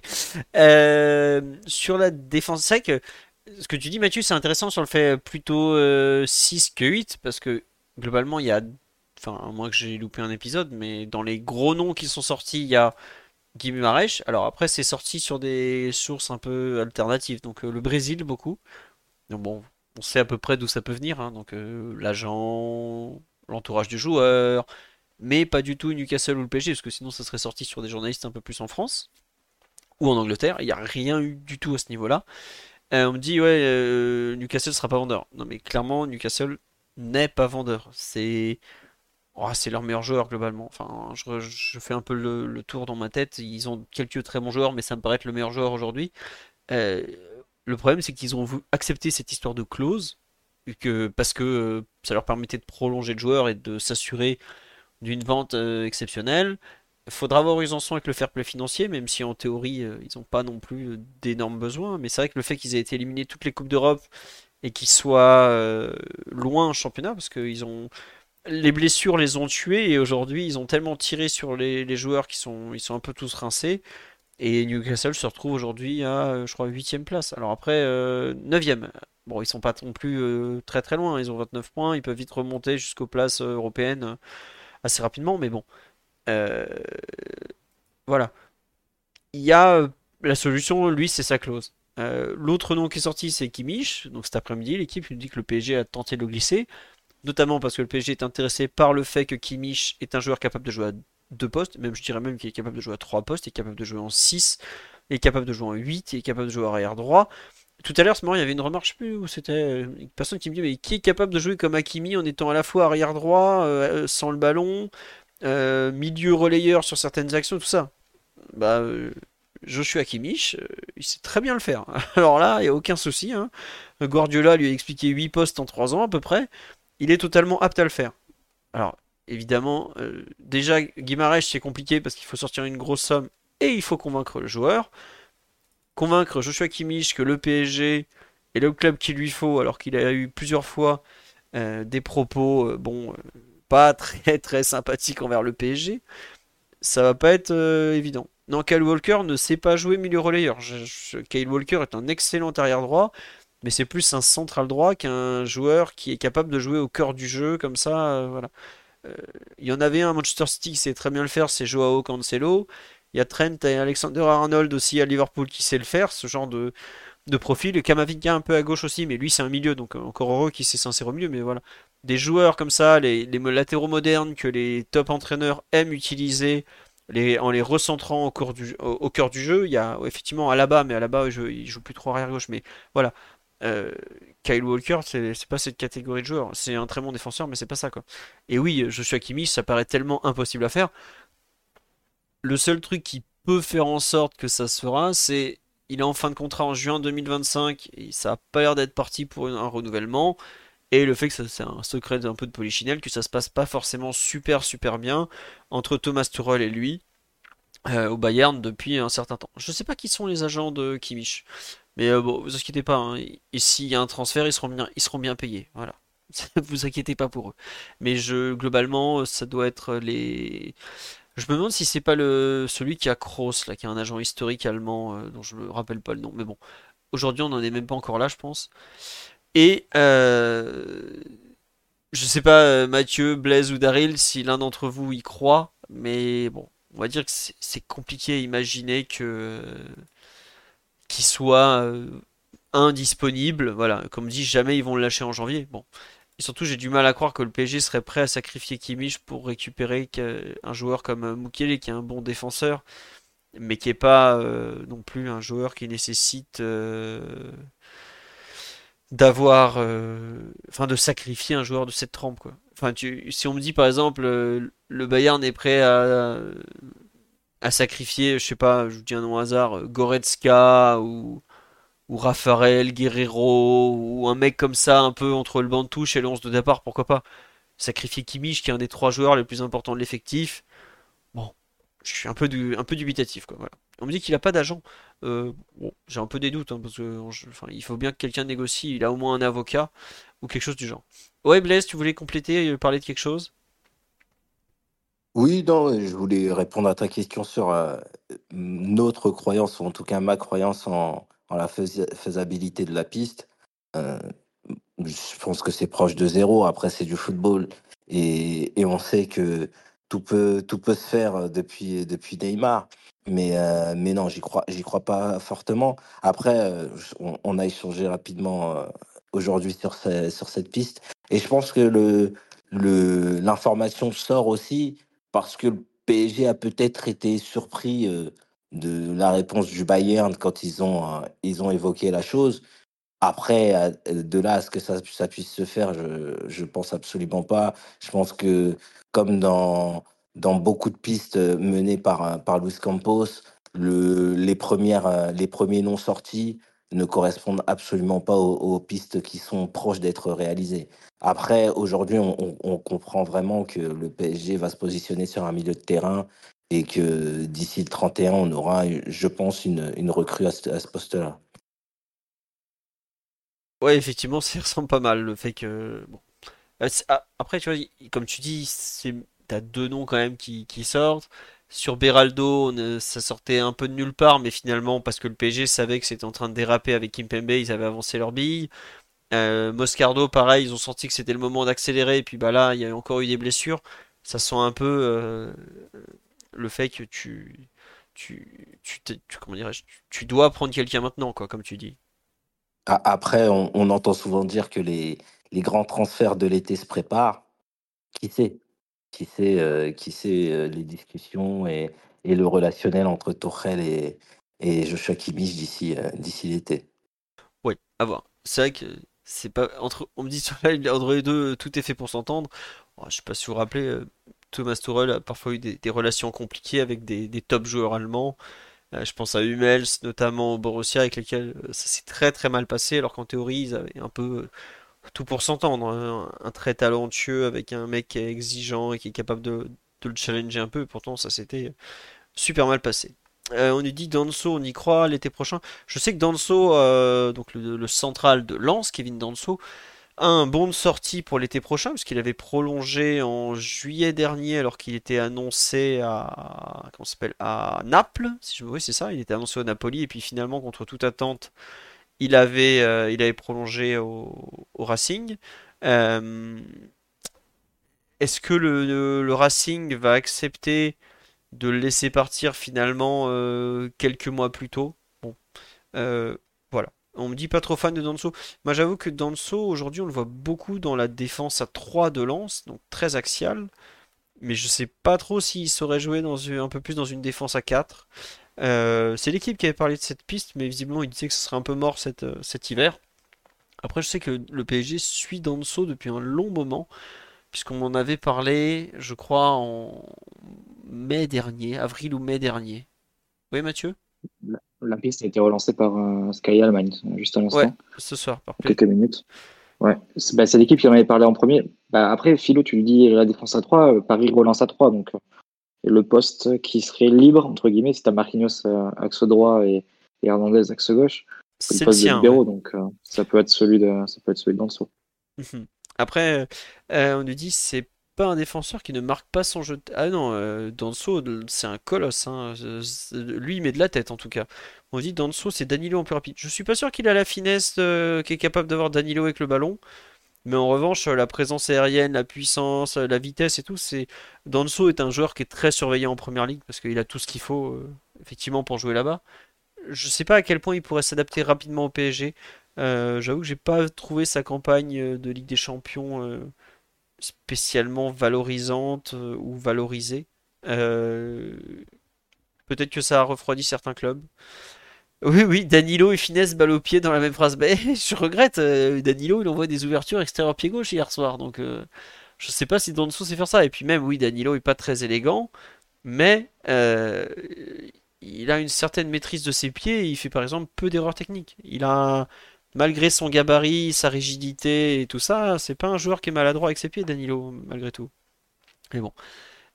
En termes de défense, justement, euh, on est d'accord qu'on s'oriente plutôt vers un droitier euh, axe, enfin droitier polyvalent axe gauche, axe droit, mais plutôt droitier et tout ça, non euh, Daryl, Mathieu, Blaise? Il n'y en a aucun qui répond. Ouais, Blaise. J'y retourne. Oui, oui, euh, moi, c'est ce que je voyais. Euh, on a vu avec le recrutement de Beraldo que le, poste de d'Hernandez était doublé avec euh, bah, un, gaucher, ce que Mukiele a, plutôt fait correctement hein, sur une phase de, la saison, et qu'aujourd'hui, l'équilibre, malgré la blessure de Skriniar, il est dans la recherche d'un central capable de bah, de doubler, de doubler à droite avec euh, l'anticipation et les dernières nouvelles qui sont que euh, Nuno Mendes euh, devrait revenir au moins dans le groupe aux alentours du, match, du match aller. Après, de là être titularisé, on n'est pas encore là, on attend de, le revoir sur un terrain, mais je pense que dans la recherche de, l'équilibre et du bon profil, on s'oriente vraiment sur un, joueur pied droit qui serait amené à doubler doubler les centraux si, euh, si jamais il n'était pas titulaire et, euh, et dépanner à droite euh, si Hakimi revenait un, peu moins bien ou en tout cas pour le suppléer sur les oppositions un peu plus faibles. Ben, ça va pas être simple à trouver. je sais pas, tiens d'ailleurs, Daryl, Mathieu ou, ou, Blaise, si vous avez une idée de joueur dans ce que tu décris. Ouais, bah, Blaise. je, sais déjà que, je sais déjà que c'est pas Danso. ouais. Donc, dans ce profil-là. Après, c'est difficile, c'est difficile. En tout cas, moi, j'ai pas de nom en tête. Euh, essayé de visualiser avec des joueurs de Ligue 1, mais pas trop de pas trop de pistes comme ça de, joueurs potentiellement disponibles et pouvant jouer dans une équipe européenne qui, je pense, a des ambitions quand même. Tiens, c'est marrant, on me dit, ouais, pourquoi vous parlez pas de Mukile dans ce rôle? Bah, Parce que Lucien Enrique le voit pas dans ce rôle. Enfin, on vient de me faire la remarque, on me dit l'erreur contre le Havre. Moi, c'est un truc qui m'avait beaucoup choqué. C'est que après le match, Luis Enrique, il a pas dit son nom, mais il a dit ouais, euh, les joueurs impliqués sur le but, c'est pas normal, machin. Je sais pas si vous vous rendez compte, avant le match d'hier, Mukiele n'avait pas rejoué une minute, je dis bien une minute, depuis cette erreur, par exemple. C'est-à-dire que il a quand même été sévèrement pointé du doigt pour cette erreur, et quand il le fait jouer axe gauche, euh, en remplaçant Lucas Hernandez, donc vraiment très coté régulièrement, je trouve que ça dit un peu le peu de confiance qu'il a envers Mukile, tout simplement. C'est un joueur dans lequel euh, il ne voit pas un joueur aujourd'hui pour son équipe. Moi, je trouve que c'est pas un central Mukile dans le le seul poste où je trouve qu'il aurait du sens, ça serait en doublure de Marquinhos en central droit. Mais Lucien Riquet n'a pas l'air de le considérer dans ce, rôle-là. Au Havre, où il avait joué axe gauche puis axe droit, il n'avait vraiment pas fait un bon match. Euh, je crois que c'est à Reims, un moment où pareil, il y a des problèmes d'alignement, de tout ça. Euh, voilà. Et comme dit sur live, si Lucien Riquet met tant que ça Mukele, le club n'ouvrirait pas la porte à un départ. Si tu ouvres la porte, c'est que tu comptes pas vraiment sur lui. Ou que tu te dis, c'est un joueur facile à remplacer. Voilà. Euh. On dit, c'est dommage qu'on ait si peu vu Mukiele en remplacement de Hakimi. Mais regardez ce qu'on demande à Mukiele, à Hakimi, pardon. Et, regardez ce que Mukiele est capable de faire. Mukiele est un joueur qui est à, peu près capable d'animer un côté parce qu'il a du volume de course, parce que euh, il se donne beaucoup, qu'il a un certain impact. Mais c'est pas un joueur qui est en mesure d'aller au cœur du jeu comme euh, Hakimi le fait euh, allez, 50-60% du temps quand on a le ballon. Et le PSG a beaucoup le ballon et Lucien Riquet veut toujours plus le ballon. À partir de là, c'est normal que Mukiele ne puisse pas être la doublure de Hakimi. Voilà. tout simplement. Euh, on dit et Mukile c'est arrière droit quand Mendes est valide. Oui, je suis totalement d'accord avec cette définition, mais Mendes n'est pas valide. Mendes n'a pas joué, je vous le rappelle, depuis bientôt 10 mois, 8 mois, pardon. On ne sait pas quand il va revenir, donc c'est compliqué aujourd'hui de garder un joueur sur lequel ton coach ne compte pas vraiment, pour lequel tu as une bonne offre, ou en tout cas un semblant de bonne offre, hein, parce qu'aujourd'hui il n'est pas parti. Hein. Euh, en se disant ouais mais quand euh, Mendes va revenir, tu même pas certain que Mendes rejoue cette saison.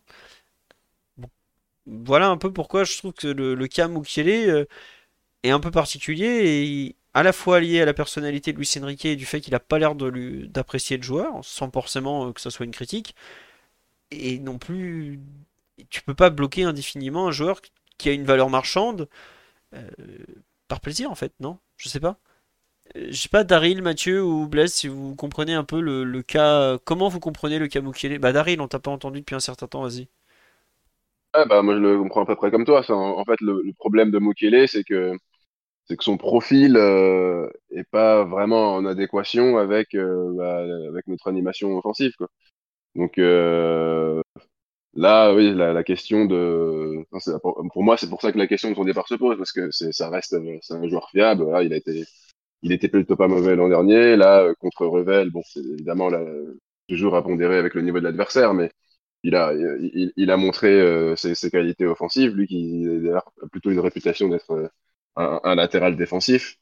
Mais malheureusement, voilà, compte tenu de, la manière dont on joue et en fait du fait, ben, ouais, et, parce que en fait Dembélé est, indispensable à droite et, et inamovible.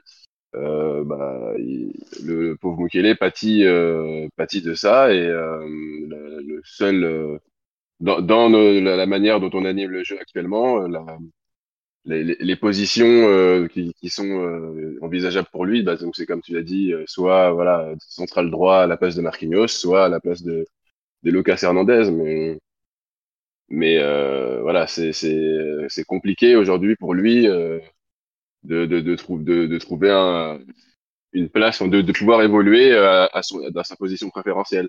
Ça impliquerait euh, trop de changements, et notamment un changement d'animation, et malheureusement, on ne va pas changer de la façon dont on joue pour, euh, pour Nordi. Mm, ouais, il y a un peu de ça. C'est vrai qu'après, on pourra critiquer, plusieurs personnes le disent sur live, je suis d'accord avec eux, à quel point Luis Enrique fait rentrer les joueurs dans son football et pas le contraire.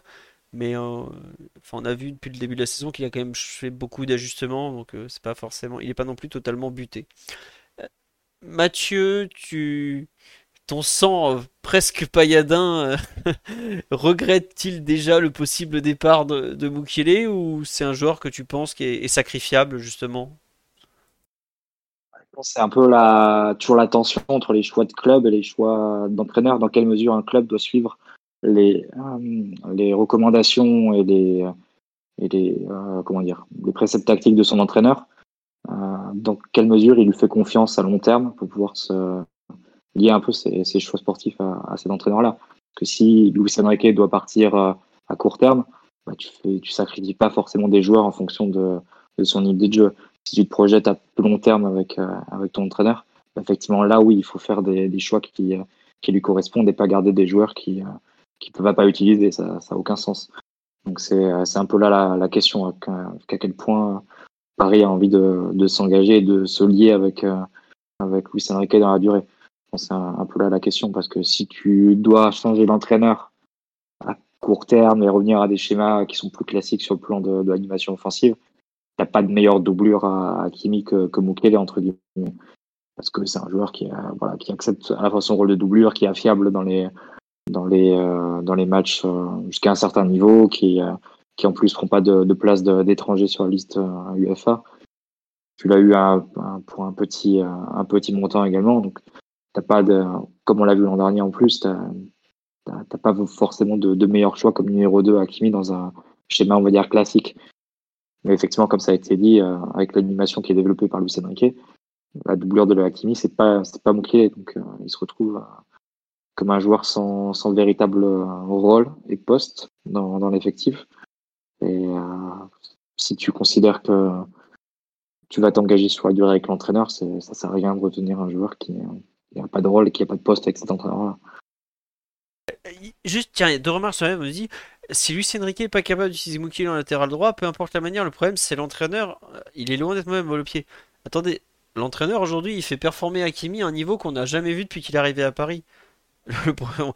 on va pas. Euh, l'entraîneur, le but, c'est de prendre le joueur, le meilleur, le rendre le plus performant possible.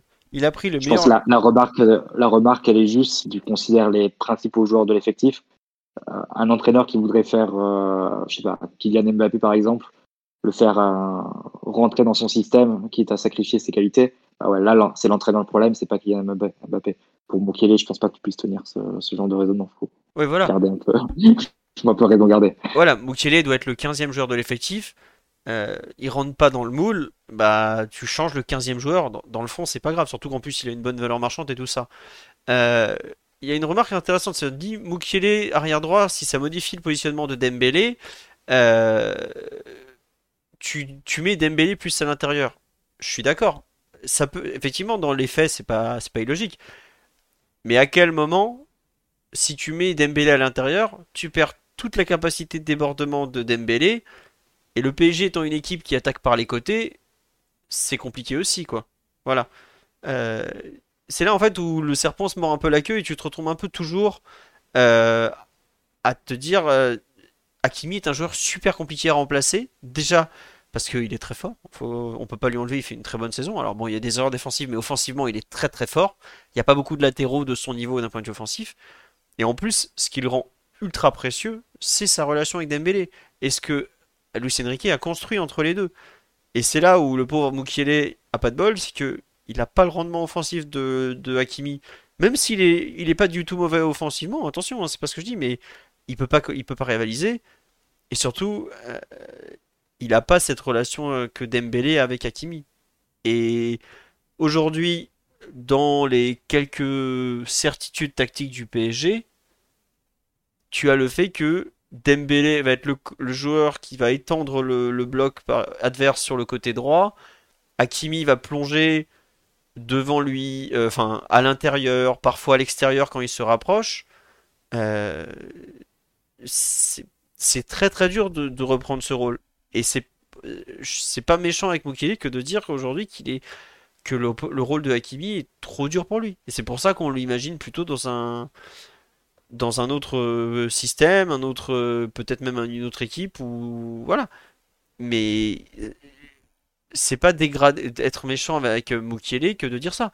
Si le PSG, comme tu dis Mathieu, était une équipe avec un autre système offensif, si le PSG défendait d'une autre façon, si le PSG n'était pas autant une équipe tournée vers le jeu avec ballon, et je dis bien que avec ballon, bah Mukele aurait probablement beaucoup plus de, place. Tu joues un 3-5-2, euh, projection rapide vers l'avant, défense basse et tout ça, euh, possession de balle, bon pourquoi pas. Ouais, Mukele central droit, c'est totalement adapté. Là, tu es une équipe qui veut avoir 75% du ballon, qui demande à ton latéral droit d'aller au cœur du jeu, dont euh, le circuit préférentiel est d'attaquer côté droit, bah évidemment que Nordi Mukiele, il n'est pas forcément totalement apte et totalement adapté. Mais c'est, ça fait pas de lui un mauvais joueur, ça fait de lui un joueur qui n'est pas forcément adapté à ce, système de jeu. Voilà. Et euh, ouais, on a vu euh, euh, essayer, oui, on l'a vu en fin de match un peu, et je pense qu'il y en a un qui, le voit tous les jours à l'entraînement, qui est assez bien au courant de ce que Mukiele est capable de faire techniquement et ce qu'il n'est pas capable de faire. Donc, euh, enfin, peu à peu, pour vous donner une idée de à quel point quand même le jeu avec ballon est important euh, pour euh, Luis Enrique, c'est un peu comme ça que Ugarte est sorti de l'équipe, par exemple. C'est comme ça que Vitinha est revenu dedans. On peut pas nier qu'aujourd'hui, c'est peut-être le critère numéro un pour euh, intégrer le 11 de départ, outre la forme physique et deux, trois autres trucs. Enfin, je sais pas, j'ai l'impression de, décrire un, monde parallèle des fois. Je sais pas, Blaise, Daryl ou Mathieu, ce que vous en pensez. Mais oui, Blaise? Ouais, mais c'est ce que tu dis est, totalement vrai et c'est euh, la, présence du latéral droit qui remplacera euh, Hakimi durant son absence ou ses absences quand euh, parce que ça devient une doublure euh, amenée à, rester dans l'effectif, c'est le, le rôle qui a été donné à Ousmane Dembélé qui est un, joueur qui fait sa partition, on va dire un peu un peu à côté de celle des autres, c'est-à-dire qu'il va être collé long de ligne, il va jouer des 1 contre 1, il va prendre de la vitesse, il va décider. C'est un par rapport à ce qu'on essaye de créer, des circuits de passe avec euh, ben, des enchaînements, des redoublements. Ousmane Dembélé, c'est un, homme un peu libre. Il s'associe très bien avec euh, Hakimi, mais c'est vraiment le joueur euh, dont la position est assez figée, pas que dans son positionnement, mais dans l'idée que le coach veut en avoir. Et donc, aujourd'hui, tu l'as dit, euh, de par son importance, je pense que c'est une recrue, euh, enfin un, départ qui serait, euh, qui serait assez digéré, à condition d'être remplacé évidemment, numériquement et dans les qualités du joueur qui, qui serait amené à nous rejoindre. Et, et c'est aussi dans la recherche, bah, on, met, on, met on met dans les meilleures dispositions les hommes, euh, les hommes les plus importants. Et parce que l'absence d'Akimi peut durer un mois, parce que le, le- l'éventuel remplaçant peut être amené à jouer le match aller euh, si Hakimi était en finale. euh, la question euh, des qualités et des, caractéristiques se pose. Et aujourd'hui, Mukiele, n'ayant pas fait des très bons matchs quand il a été aligné au poste de Marquinhos, qui a pu dépanner côté gauche et, et dont les erreurs ont été notées et notées visiblement sévèrement par le coach, c'est assez compliqué de se dire que si proposition de, du- d'un club comme le Bayern Munich, euh, que ce soit pour lui ou pour le club, je vois pas les raisons qui, qui seraient amenées, euh, qui nous amèneraient en tous les cas à refuser un, tel, euh, un tel transfert, à condition effectivement que ce soit si formule de prêt avec une obligation d'achat ou un transfert direct, et puis le PSG qui, qui je pense, a les, pistes pour, pour arriver à le, à le remplacer efficacement. Ouais, bah écoutez, on- va voir. Mais c'est vrai que on n'en a pas parlé, enfin Mathieu l'a souligné rapidement, à quel point euh, a un truc important, c'est qu'il est français et pour les listes ça compte. hein. Parce que j'ai balayé rapidement l'autre jour, euh, le- les 17 joueurs non formés en France, on va vite y arriver. hein. Euh, vraiment, euh, si tu... Oui, Mathieu, ouais, je sais pas si tu veux en parler, mais bon. Ça dépend, ça dépend qui tu inscris. Par exemple, si tu sors Skriniar de la liste, tu libères, euh, parce que voilà, si tu considères qu'il va être absent 3-4 mois, bah, tu libères, tu libères une place. Euh, si tu, euh, Endur est pas sur la liste, euh, actuellement, je pense qu'on a 16 de joueurs qui sont, euh, et 16 des joueurs étrangers qui sont, inscrits sur la liste UEFA. Donc, tu as possiblement la place pour un joueur étranger que tu recruterais. Si tu veux recruter un défenseur et un milieu étranger, bah, tu, tu peux sortir Skriniar. Ouais, ouais, ouais, non, non, c'est sûr. Euh, en fait, euh, je pensais Sachant qu'il y a Beraldo aussi à intérêt. Bon. Ouais, voilà. Et moi, je pensais plus à sortir un gardien, tu vois. Entre euh, Navas et Tenas, peut-être que. Ah non, Tenas, il y était Bien pas, sûr. non? Si, il y était, Tenas. Je sais plus ce qu'ils Je pense que si. Je pense que tu avais les deux. Ouais, je crois que t'avais les deux, ouais, parce qu'ils doivent pas. Je me demande si on n'avait pas mis une 4 gardiens, un truc qui a aucun sens. Euh, ouais. Donc, départ de Mukele à suivre. On verra un peu ce que ça donne à, à moyen terme. Euh, J'avais mis dans les autres euh, trucs, dans les autres thèmes, des, des départs actés. Mathieu, est-ce que tu vois des. Bon, euh, j'ai même pas mis. euh, comment il s'appelle le. Avec Kitike, des. Kurzawa, Kurzawa. Kurzawa, il partira pas. Kurzawa. si. ça va être compliqué. Navas, ça va être compliqué. Euh, Peut-être un prêt de Endur. Endur n'était j'ai- pas dans la liste que- des Champions, hein, pour info. Non, Endur, il n'est pas dans la liste Et- pour la des Champions. Il y a bien Tenas et Navas, hein, je te confirme. Non, ouais, donc actuellement, tu as 16 joueurs dans la liste euh, UEFA. Euh, si tu retires un gardien et, euh, et Skriniar, tu passes à 14 et tu peux inscrire Beraldo, un central et un milieu. C'est peut se, se présenter comme ça. Euh, après, sur les, les départs, bah, a priori, Ekitike à suivre, à suivre pour Moukielé, donc.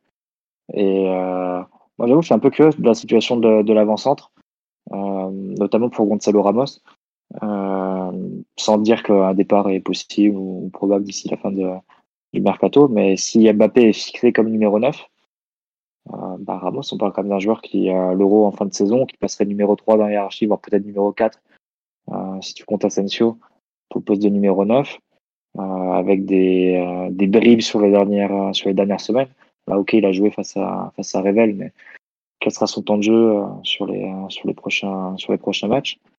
Euh, Alors oui, évidemment, tu viens de le racheter, donc c'est, compliqué d'acter complètement l'échec, mais en même temps, hein, sur le plan sportif, c'est un joueur qui risque d'avoir un rôle assez résiduel si les tendances de, de Luis se confirment, à savoir avec Mbappé numéro 9, serait vraiment fixé à ce poste.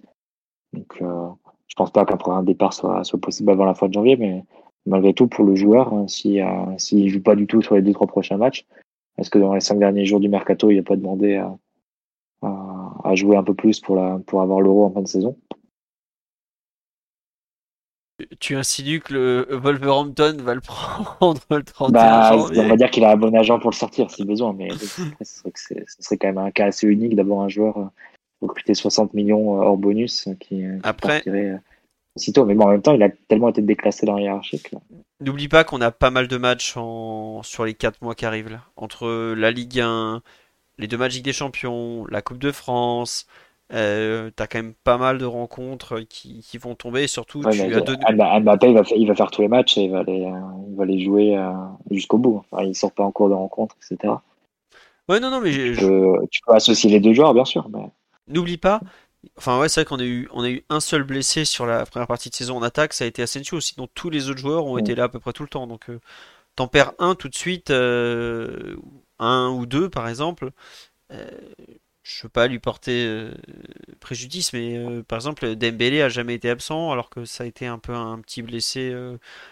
Enfin c'est un joueur qui est musculairement un peu fragile. Il peut vite, tu prends trois semaines d'absence pour Dembélé. Euh, petit pet euh, sur Asensio, hop, d'un coup Ramos il rejoue, hein, faut... ça va vite. hein. Donc euh, bon, je suis pas sûr qu'on le laisse partir. Et non, j'étais en train de réfléchir, Gonzalo Ramos n'a pas joué avec Benfica en match officiel, donc il peut techniquement être prêté.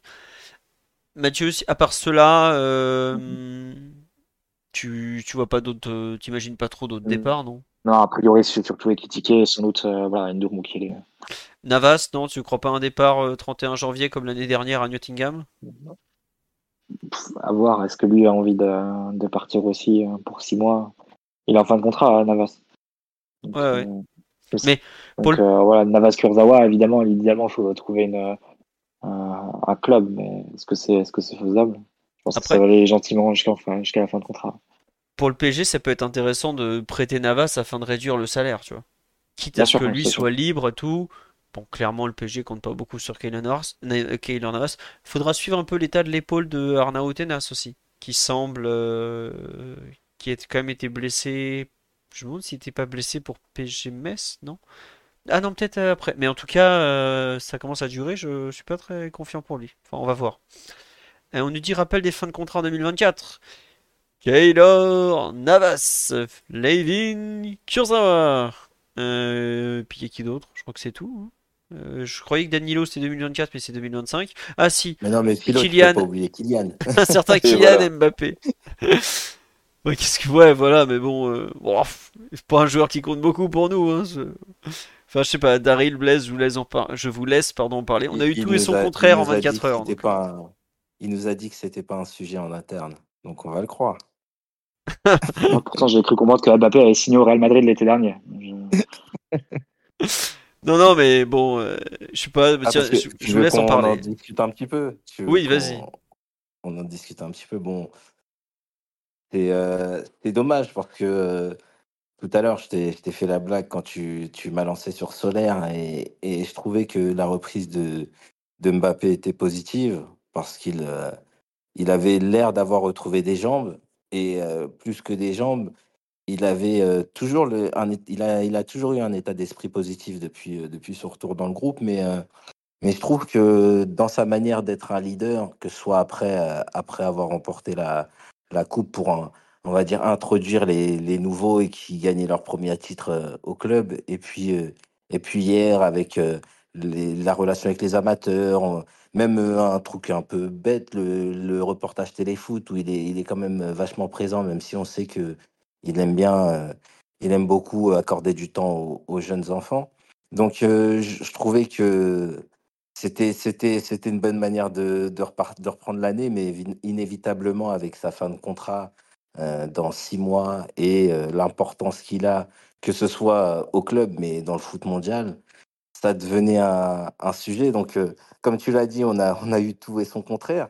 Et comme on en a parlé un peu, un peu cet après-midi, en fait, Mbappé, ça, je pense que tout démarre, euh, l'emballage médiatique démarre par sa prise de, sa prise de parole mercredi après le match, parce que il est, il, lui, il est, il sait que sa fin de contrat, il est entre guillemets en, en fin de contrat euh, dans, quelques mois et il sait qu'il, euh, cette question va être amenée sur la place publique. Donc, il, euh, je pense qu'il devance, il devance euh, bah, les éventuelles questions, mais inévitablement et contrairement à ce qu'il dit, ça va devenir un, vrai sujet dans une saison où on parlait de sportifs. Et c'est, ça un peu qui me, qui me dérange, même si euh, bah, c'est un enjeu important et, et je, je fais partie de ceux qui estiment qu'il a, bah, qu'il a, il a mérité de choisir sa fin. Et si sa fin devait être euh, euh, en, juin, en juin 2024, libre à 25 ans, même si euh, les, beaucoup de personnes auraient du mal à l'accepter parce que légitimement, par rapport à ce qu'il est dans le foot mondial, il doit être euh, le plus gros transfert de l'histoire. Je trouve que par rapport à ce qu'il euh, ce qu'il a amené au club, c'est un peu, ce serait un peu bête de, gâcher une, saison qui a, qui a démarré avec un nouveau projet, un nouveau projet qui est intéressant. Et donc, euh, pour, euh, pour resituer, donc Kylian Mbappé est intervenu mercredi. Et puis l'emballage médiatique euh, qui démarre avant le match euh, dimanche euh, avec euh, The Times, il me semble, Philo. Ouais, le, le- Times qui. euh, Il y a même un Sport. truc la veille. Il y a dans l'après-midi ou le samedi soir, t'as Mario Cortegana, je- j'écorche son chaque fois de Via Ouais, Cortegana de ouais, Via Athletic, c'est ça. qui sort que l'offre du Real existe, hein, mais qu'elle est Ah oui, moins bonne ouais. qu'en 2022. C'est ça, ouais, que le ça. Real n'est plus prêt à faire des folies. Duncan Castle, qui est un journaliste euh, que nous dirons Proche de l'affaire, on sulfureux. peut le dire. Euh, Non, non, je sais pas si. Ah, il est surtout connu pour être proche de Mourinho à une époque. Il a été très bien renseigné à une époque, mais il a sorti beaucoup de, de grosses saucisses. Nous sort en fin d'après-midi dans le Times. hein, il écrit quand même dans le Times, hein, Duncan, Duncan Castles, donc c'est quand même pas, pas n'importe quoi. hein, que euh, Mbappé n'a pas vraiment refusé l'offre du Real, mais qu'il n'est pas convaincu par l'offre. Et que finalement, il réfléchit sérieusement à la première ligue. Alors évidemment, ça arrange le Times, hein, qui est un journal britannique. Et arrive ensuite euh, la Miss Anti de FM euh, qui nous sort à crois, 23h30 minuit. euh, Mbappé a, a donné son accord au Real Madrid, il y va l'année prochaine. Quoi. Voilà. Sans conditionnel. sans conditionnel, sans rien. J'avoue que j'ai même pas lu l'article, j'ai vu que le tweet. Bon. Voilà. Aujourd'hui, il y a aujourd'hui avec, je, crois, deux ou trois démentis côté Mbappé, hein, disant que bah, il n'avait absolument rien refusé puisque il n'y avait pas de discussion sur son avenir. Et visiblement, de la part de certains journalistes espagnols euh, qui relatent que Madame Faisal Amari aurait dit que dans tous les cas, personne ne, dicterait le tempo à son fils. Voilà un peu les 24-48 heures euh, derniers sur, sur Kylian. Ouais, ouais, c'est à peu près ça, ouais, ouais. euh, non, mais pff, en fait, le truc, c'est qu'on a tellement eu d'épisodes euh, de Mbappé, euh, Real, pas Real, Mbappé, PSG, pas PSG. Mbappé va prolonger. Au 31 août, euh, Mbappé devait prolonger. hein, Sauf en tout cas, c'est ce que certains ont, écrit. Que. pff, je- J'avoue, comme tu disais, c'était une saison où on parlait que de sportif, et là, on se retrouve à parler de ça. Ouais, voilà, il y a un peu de ça, euh, un peu la flemme de, nouveau euh, entendre parler de prolongation, pas prolongation. Et c'est vrai que quand il nous sort, ouais, c'est pas un sujet en interne et tout ça, ou c'est pas un enjeu, je sais plus ce qu'il a dit euh, mercredi. T'as dû dire, attends, on a vécu la situation il y a deux ans. Comment tu peux expliquer que c'est pas un sujet, quoi? Enfin, c'est pas possible. C'est peut-être le joueur le plus cher de l'histoire qui se retrouve libre de tout contrat. C'est forcément un sujet.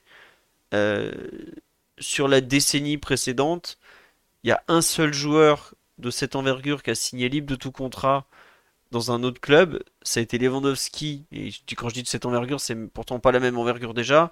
Qui a signé libre euh, du, Borussia au Bayern ça a été pareil, ça a été infernal. On a entendu parler pendant des mois à l'époque, côté allemand. Donc euh, évidemment, enfin je sais pas si, je sais pas qu'est-ce qu'il a voulu, s'il a voulu euh, faire minimiser euh, ce qu'il est ou je ne sais quoi, mais ça c'est pas entendable comme propos. Oui, Daryl? Bah, je pense que je pense que c'est ça justement. Je pense qu'il a voulu un peu désamorcer parce que vous, vous dites que il a un peu, c'est lui qui a un peu lancé tout tout tout cet environnement médiatique avec sa déclaration, mais moi, c'était inévitable que ça allait se passer comme ça. Dès le, le, 1er janvier, le fait qu'on savait qu'il qu'il était en mesure de s'engager euh, librement à la fin de la saison, c'était c'était couru d'avance que ça allait, euh, qu'on allait revivre le, le, cinéma habituel. Donc euh, moi, sa, sa, prise, sa prise de parole, je l'ai plutôt, je l'ai plutôt vécu. Enfin, j'ai trouvé ça plutôt appréciable. Je me suis dit que c'était voilà dans le sens, bon bah, je parlerai quand il sera temps de, de, de parler. Euh, pour l'instant, on, on, se concentre euh, sur, euh, sur, sur, le, sur le, le sportif et, et, voilà. Et, et, à mon sens, euh, comme il y a deux ans, c'est lui qui, qui dictera, qui dictera tout, le, le, le timing, voilà, la manière dont, dont, dont, dont l'annonce va se passer, etc. Enfin, donc moi, je, personnellement, je suis je, préfère mettre, mettre, tout ça de côté, toutes ces rumeurs là. Euh, on, sait comment ça va se passer. On va avoir des voilà, ça a commencé euh, hier ou, ou avant-hier. Euh, on, on, sait à peu près à quoi s'attendre avec des, des, gens qui vont sortir des news, des démentis à droite à gauche. Ça, ça, ça, va être plus saoulant qu'autre chose. Donc autant se, se, se, concentrer, bah, comme vous l'avez dit, voilà, sur, sur le jeu c'était c'était c'était ce qu'on faisait jusque-là et c'était plutôt appréciable. Donc euh, continuons comme ça et puis bah voilà, on, on verra bien puisqu'on nous promet de toute façon que toutes les parties sont protégées. Donc euh, voilà.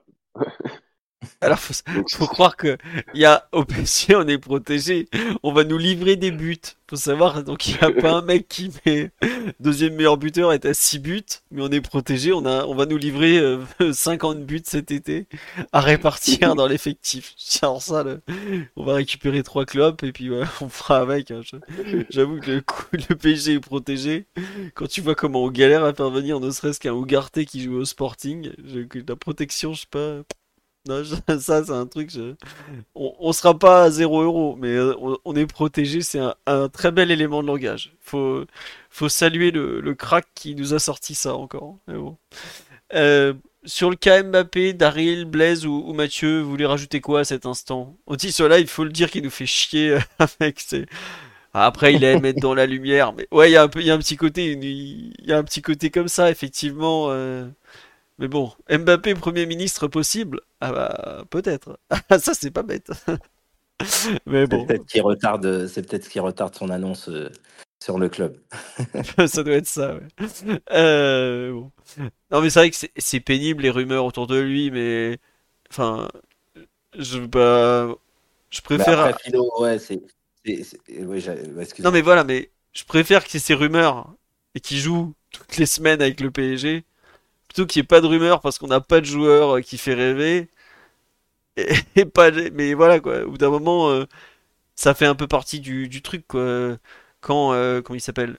Quand le quand Messi est au Barça, pareil, il y avait tout le folklore autour de lui, mais le mec sur le terrain, il produit quoi.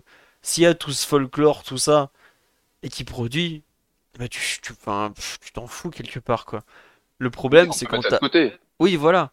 Mais quand t'as le que le folklore, mais que le mec il produit rien en plus, là c'est vraiment pénible parce que t'as ni le sportif, ni l'extra sportif qui va bien quoi. Bon, euh, est-ce que Mbappé fait une mauvaise saison? Je ne crois pas.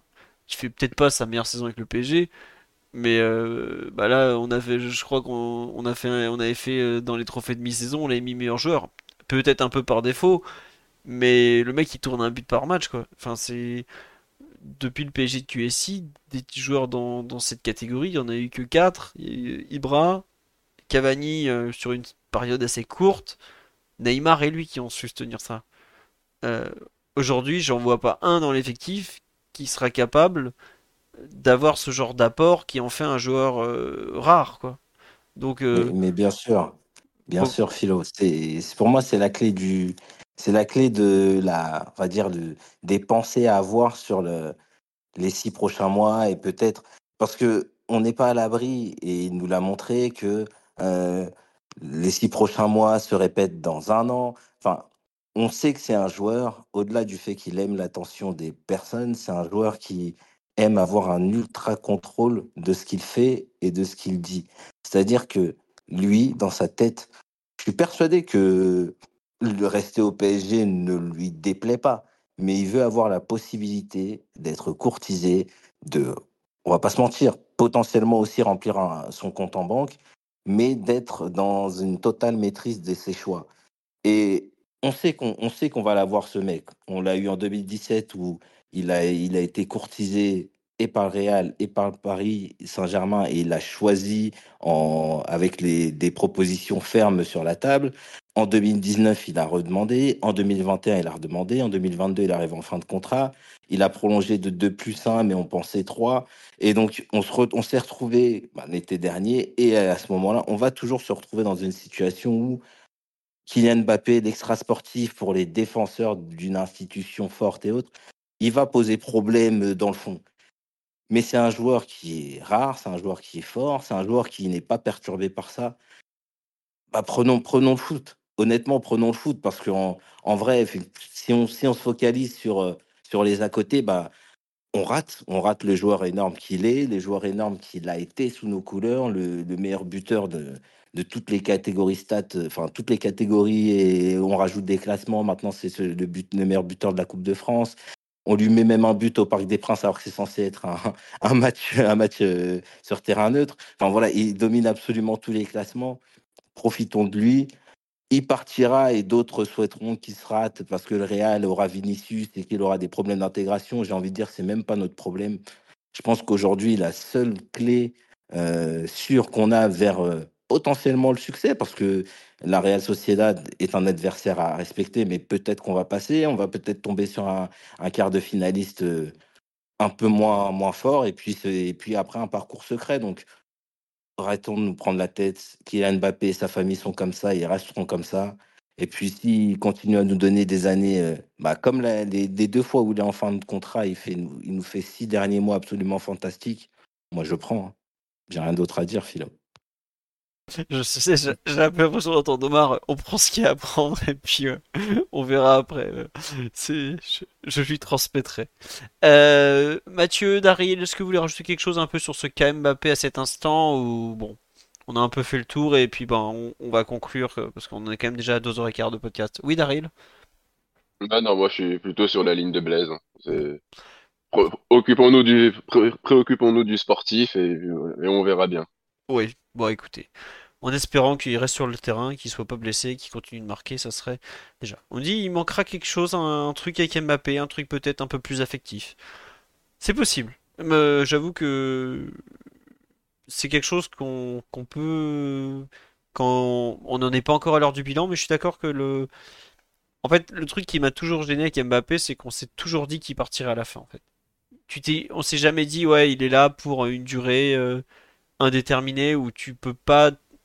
Il y a toujours en fait un peu cette retenue où tu sens que à la fin, à il va te dire à toi supporter, euh, euh, c'est pas toi que je voulais en fait. T'as été là pendant des années, euh, tu m'as aimé, mais en fait c'est pas toi que je voulais. Voilà. bon, c'est parce que effectivement c'est un plan de carrière élaboré. Après, faudra pas oublier qu'il aura fait 7 saisons à Paris.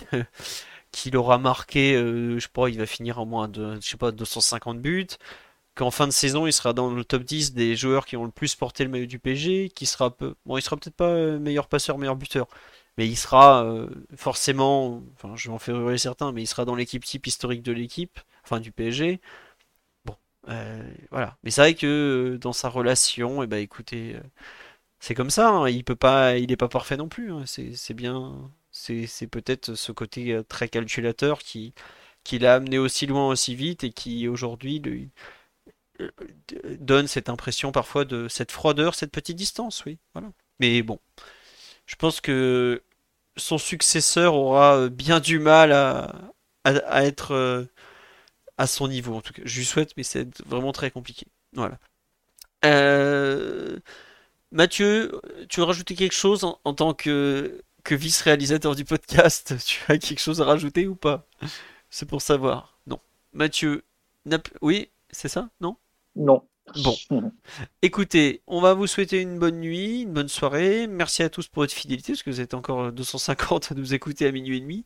Euh, merci à Haute Chaud Trop Chaud et le pot de yaourt vide, extraordinaire surnom, pour les subs en cours de podcast euh, de partie Mercato. On se retrouve, alors, à moins qu'il y ait un transfert cette semaine ou un gros truc, une dinguerie, comme je j'arrêtais pas de vous le dire en début de saison où ça tombait à tout va, ou c'était en, juillet dernier, je crois plutôt. Euh, on se retrouvera lundi prochain. On aura le débrief de Lens PSG, l'actu mercato et tout ça. Donc on aura beaucoup de choses à dire. On espère qu'on a été complet. Euh, le retour de Neymar. Attendez, attendez. Je crois que c'est pas pour tout de suite. Je, regrette qu'on n'ait pas eu un, descriptif, complet de la croisière du Ney par Mathieu, mais bon, il dit qu'il fallait respecter euh, l'artiste Ney, donc euh, on n'en saura pas plus. Euh, on nous dit Verratti à Paris, alerte rouge. Oui, oui, oui, alerte vin rouge plus exactement. Mais bon, en tout cas, il faut bien que Marco s'amuse un peu. Qatar, pas toujours connu pour la fiesta. Et sinon, euh, je dire? Oui, si on vous a préparé un nouveau format sur le compte YouTube, le résumé de l'actualité du PSG tous les jours en deux minutes à peu près, en quelques, avec toutes les infos importantes. Bah, si ça vous plaît, n'hésitez pas à nous le dire. Si vous avez des questions, des corrections, des remarques, tout ça. Pareil, euh, on le postera tous les jours en fin d'après-midi à peu près. Voilà. Sur ce, bonne soirée à tous. Encore merci pour tous les messages et tout, toutes les, trucs très gentils que vous nous, dites au, au cours de la semaine. À lundi prochain. Bonne soirée et bisous tout le monde. Ciao ciao. Ciao. Euh, bah, Salut, Ciao. bonne soirée. vous voyez, il y en a Ciao. deux. Ils sont pas là depuis assez longtemps dans le podcast. Ils comprennent pas qu'il faut dire au revoir à la fin. Ça fait pire. Ça, ça fait six mois, mais ça met un peu de temps à monter. Mais bon. On progresse euh, à la Ougarté. Voilà. Allez, bisous à tous et vive l'open source, comme on le rappelle sur live. Très important. Bisous, ciao ciao.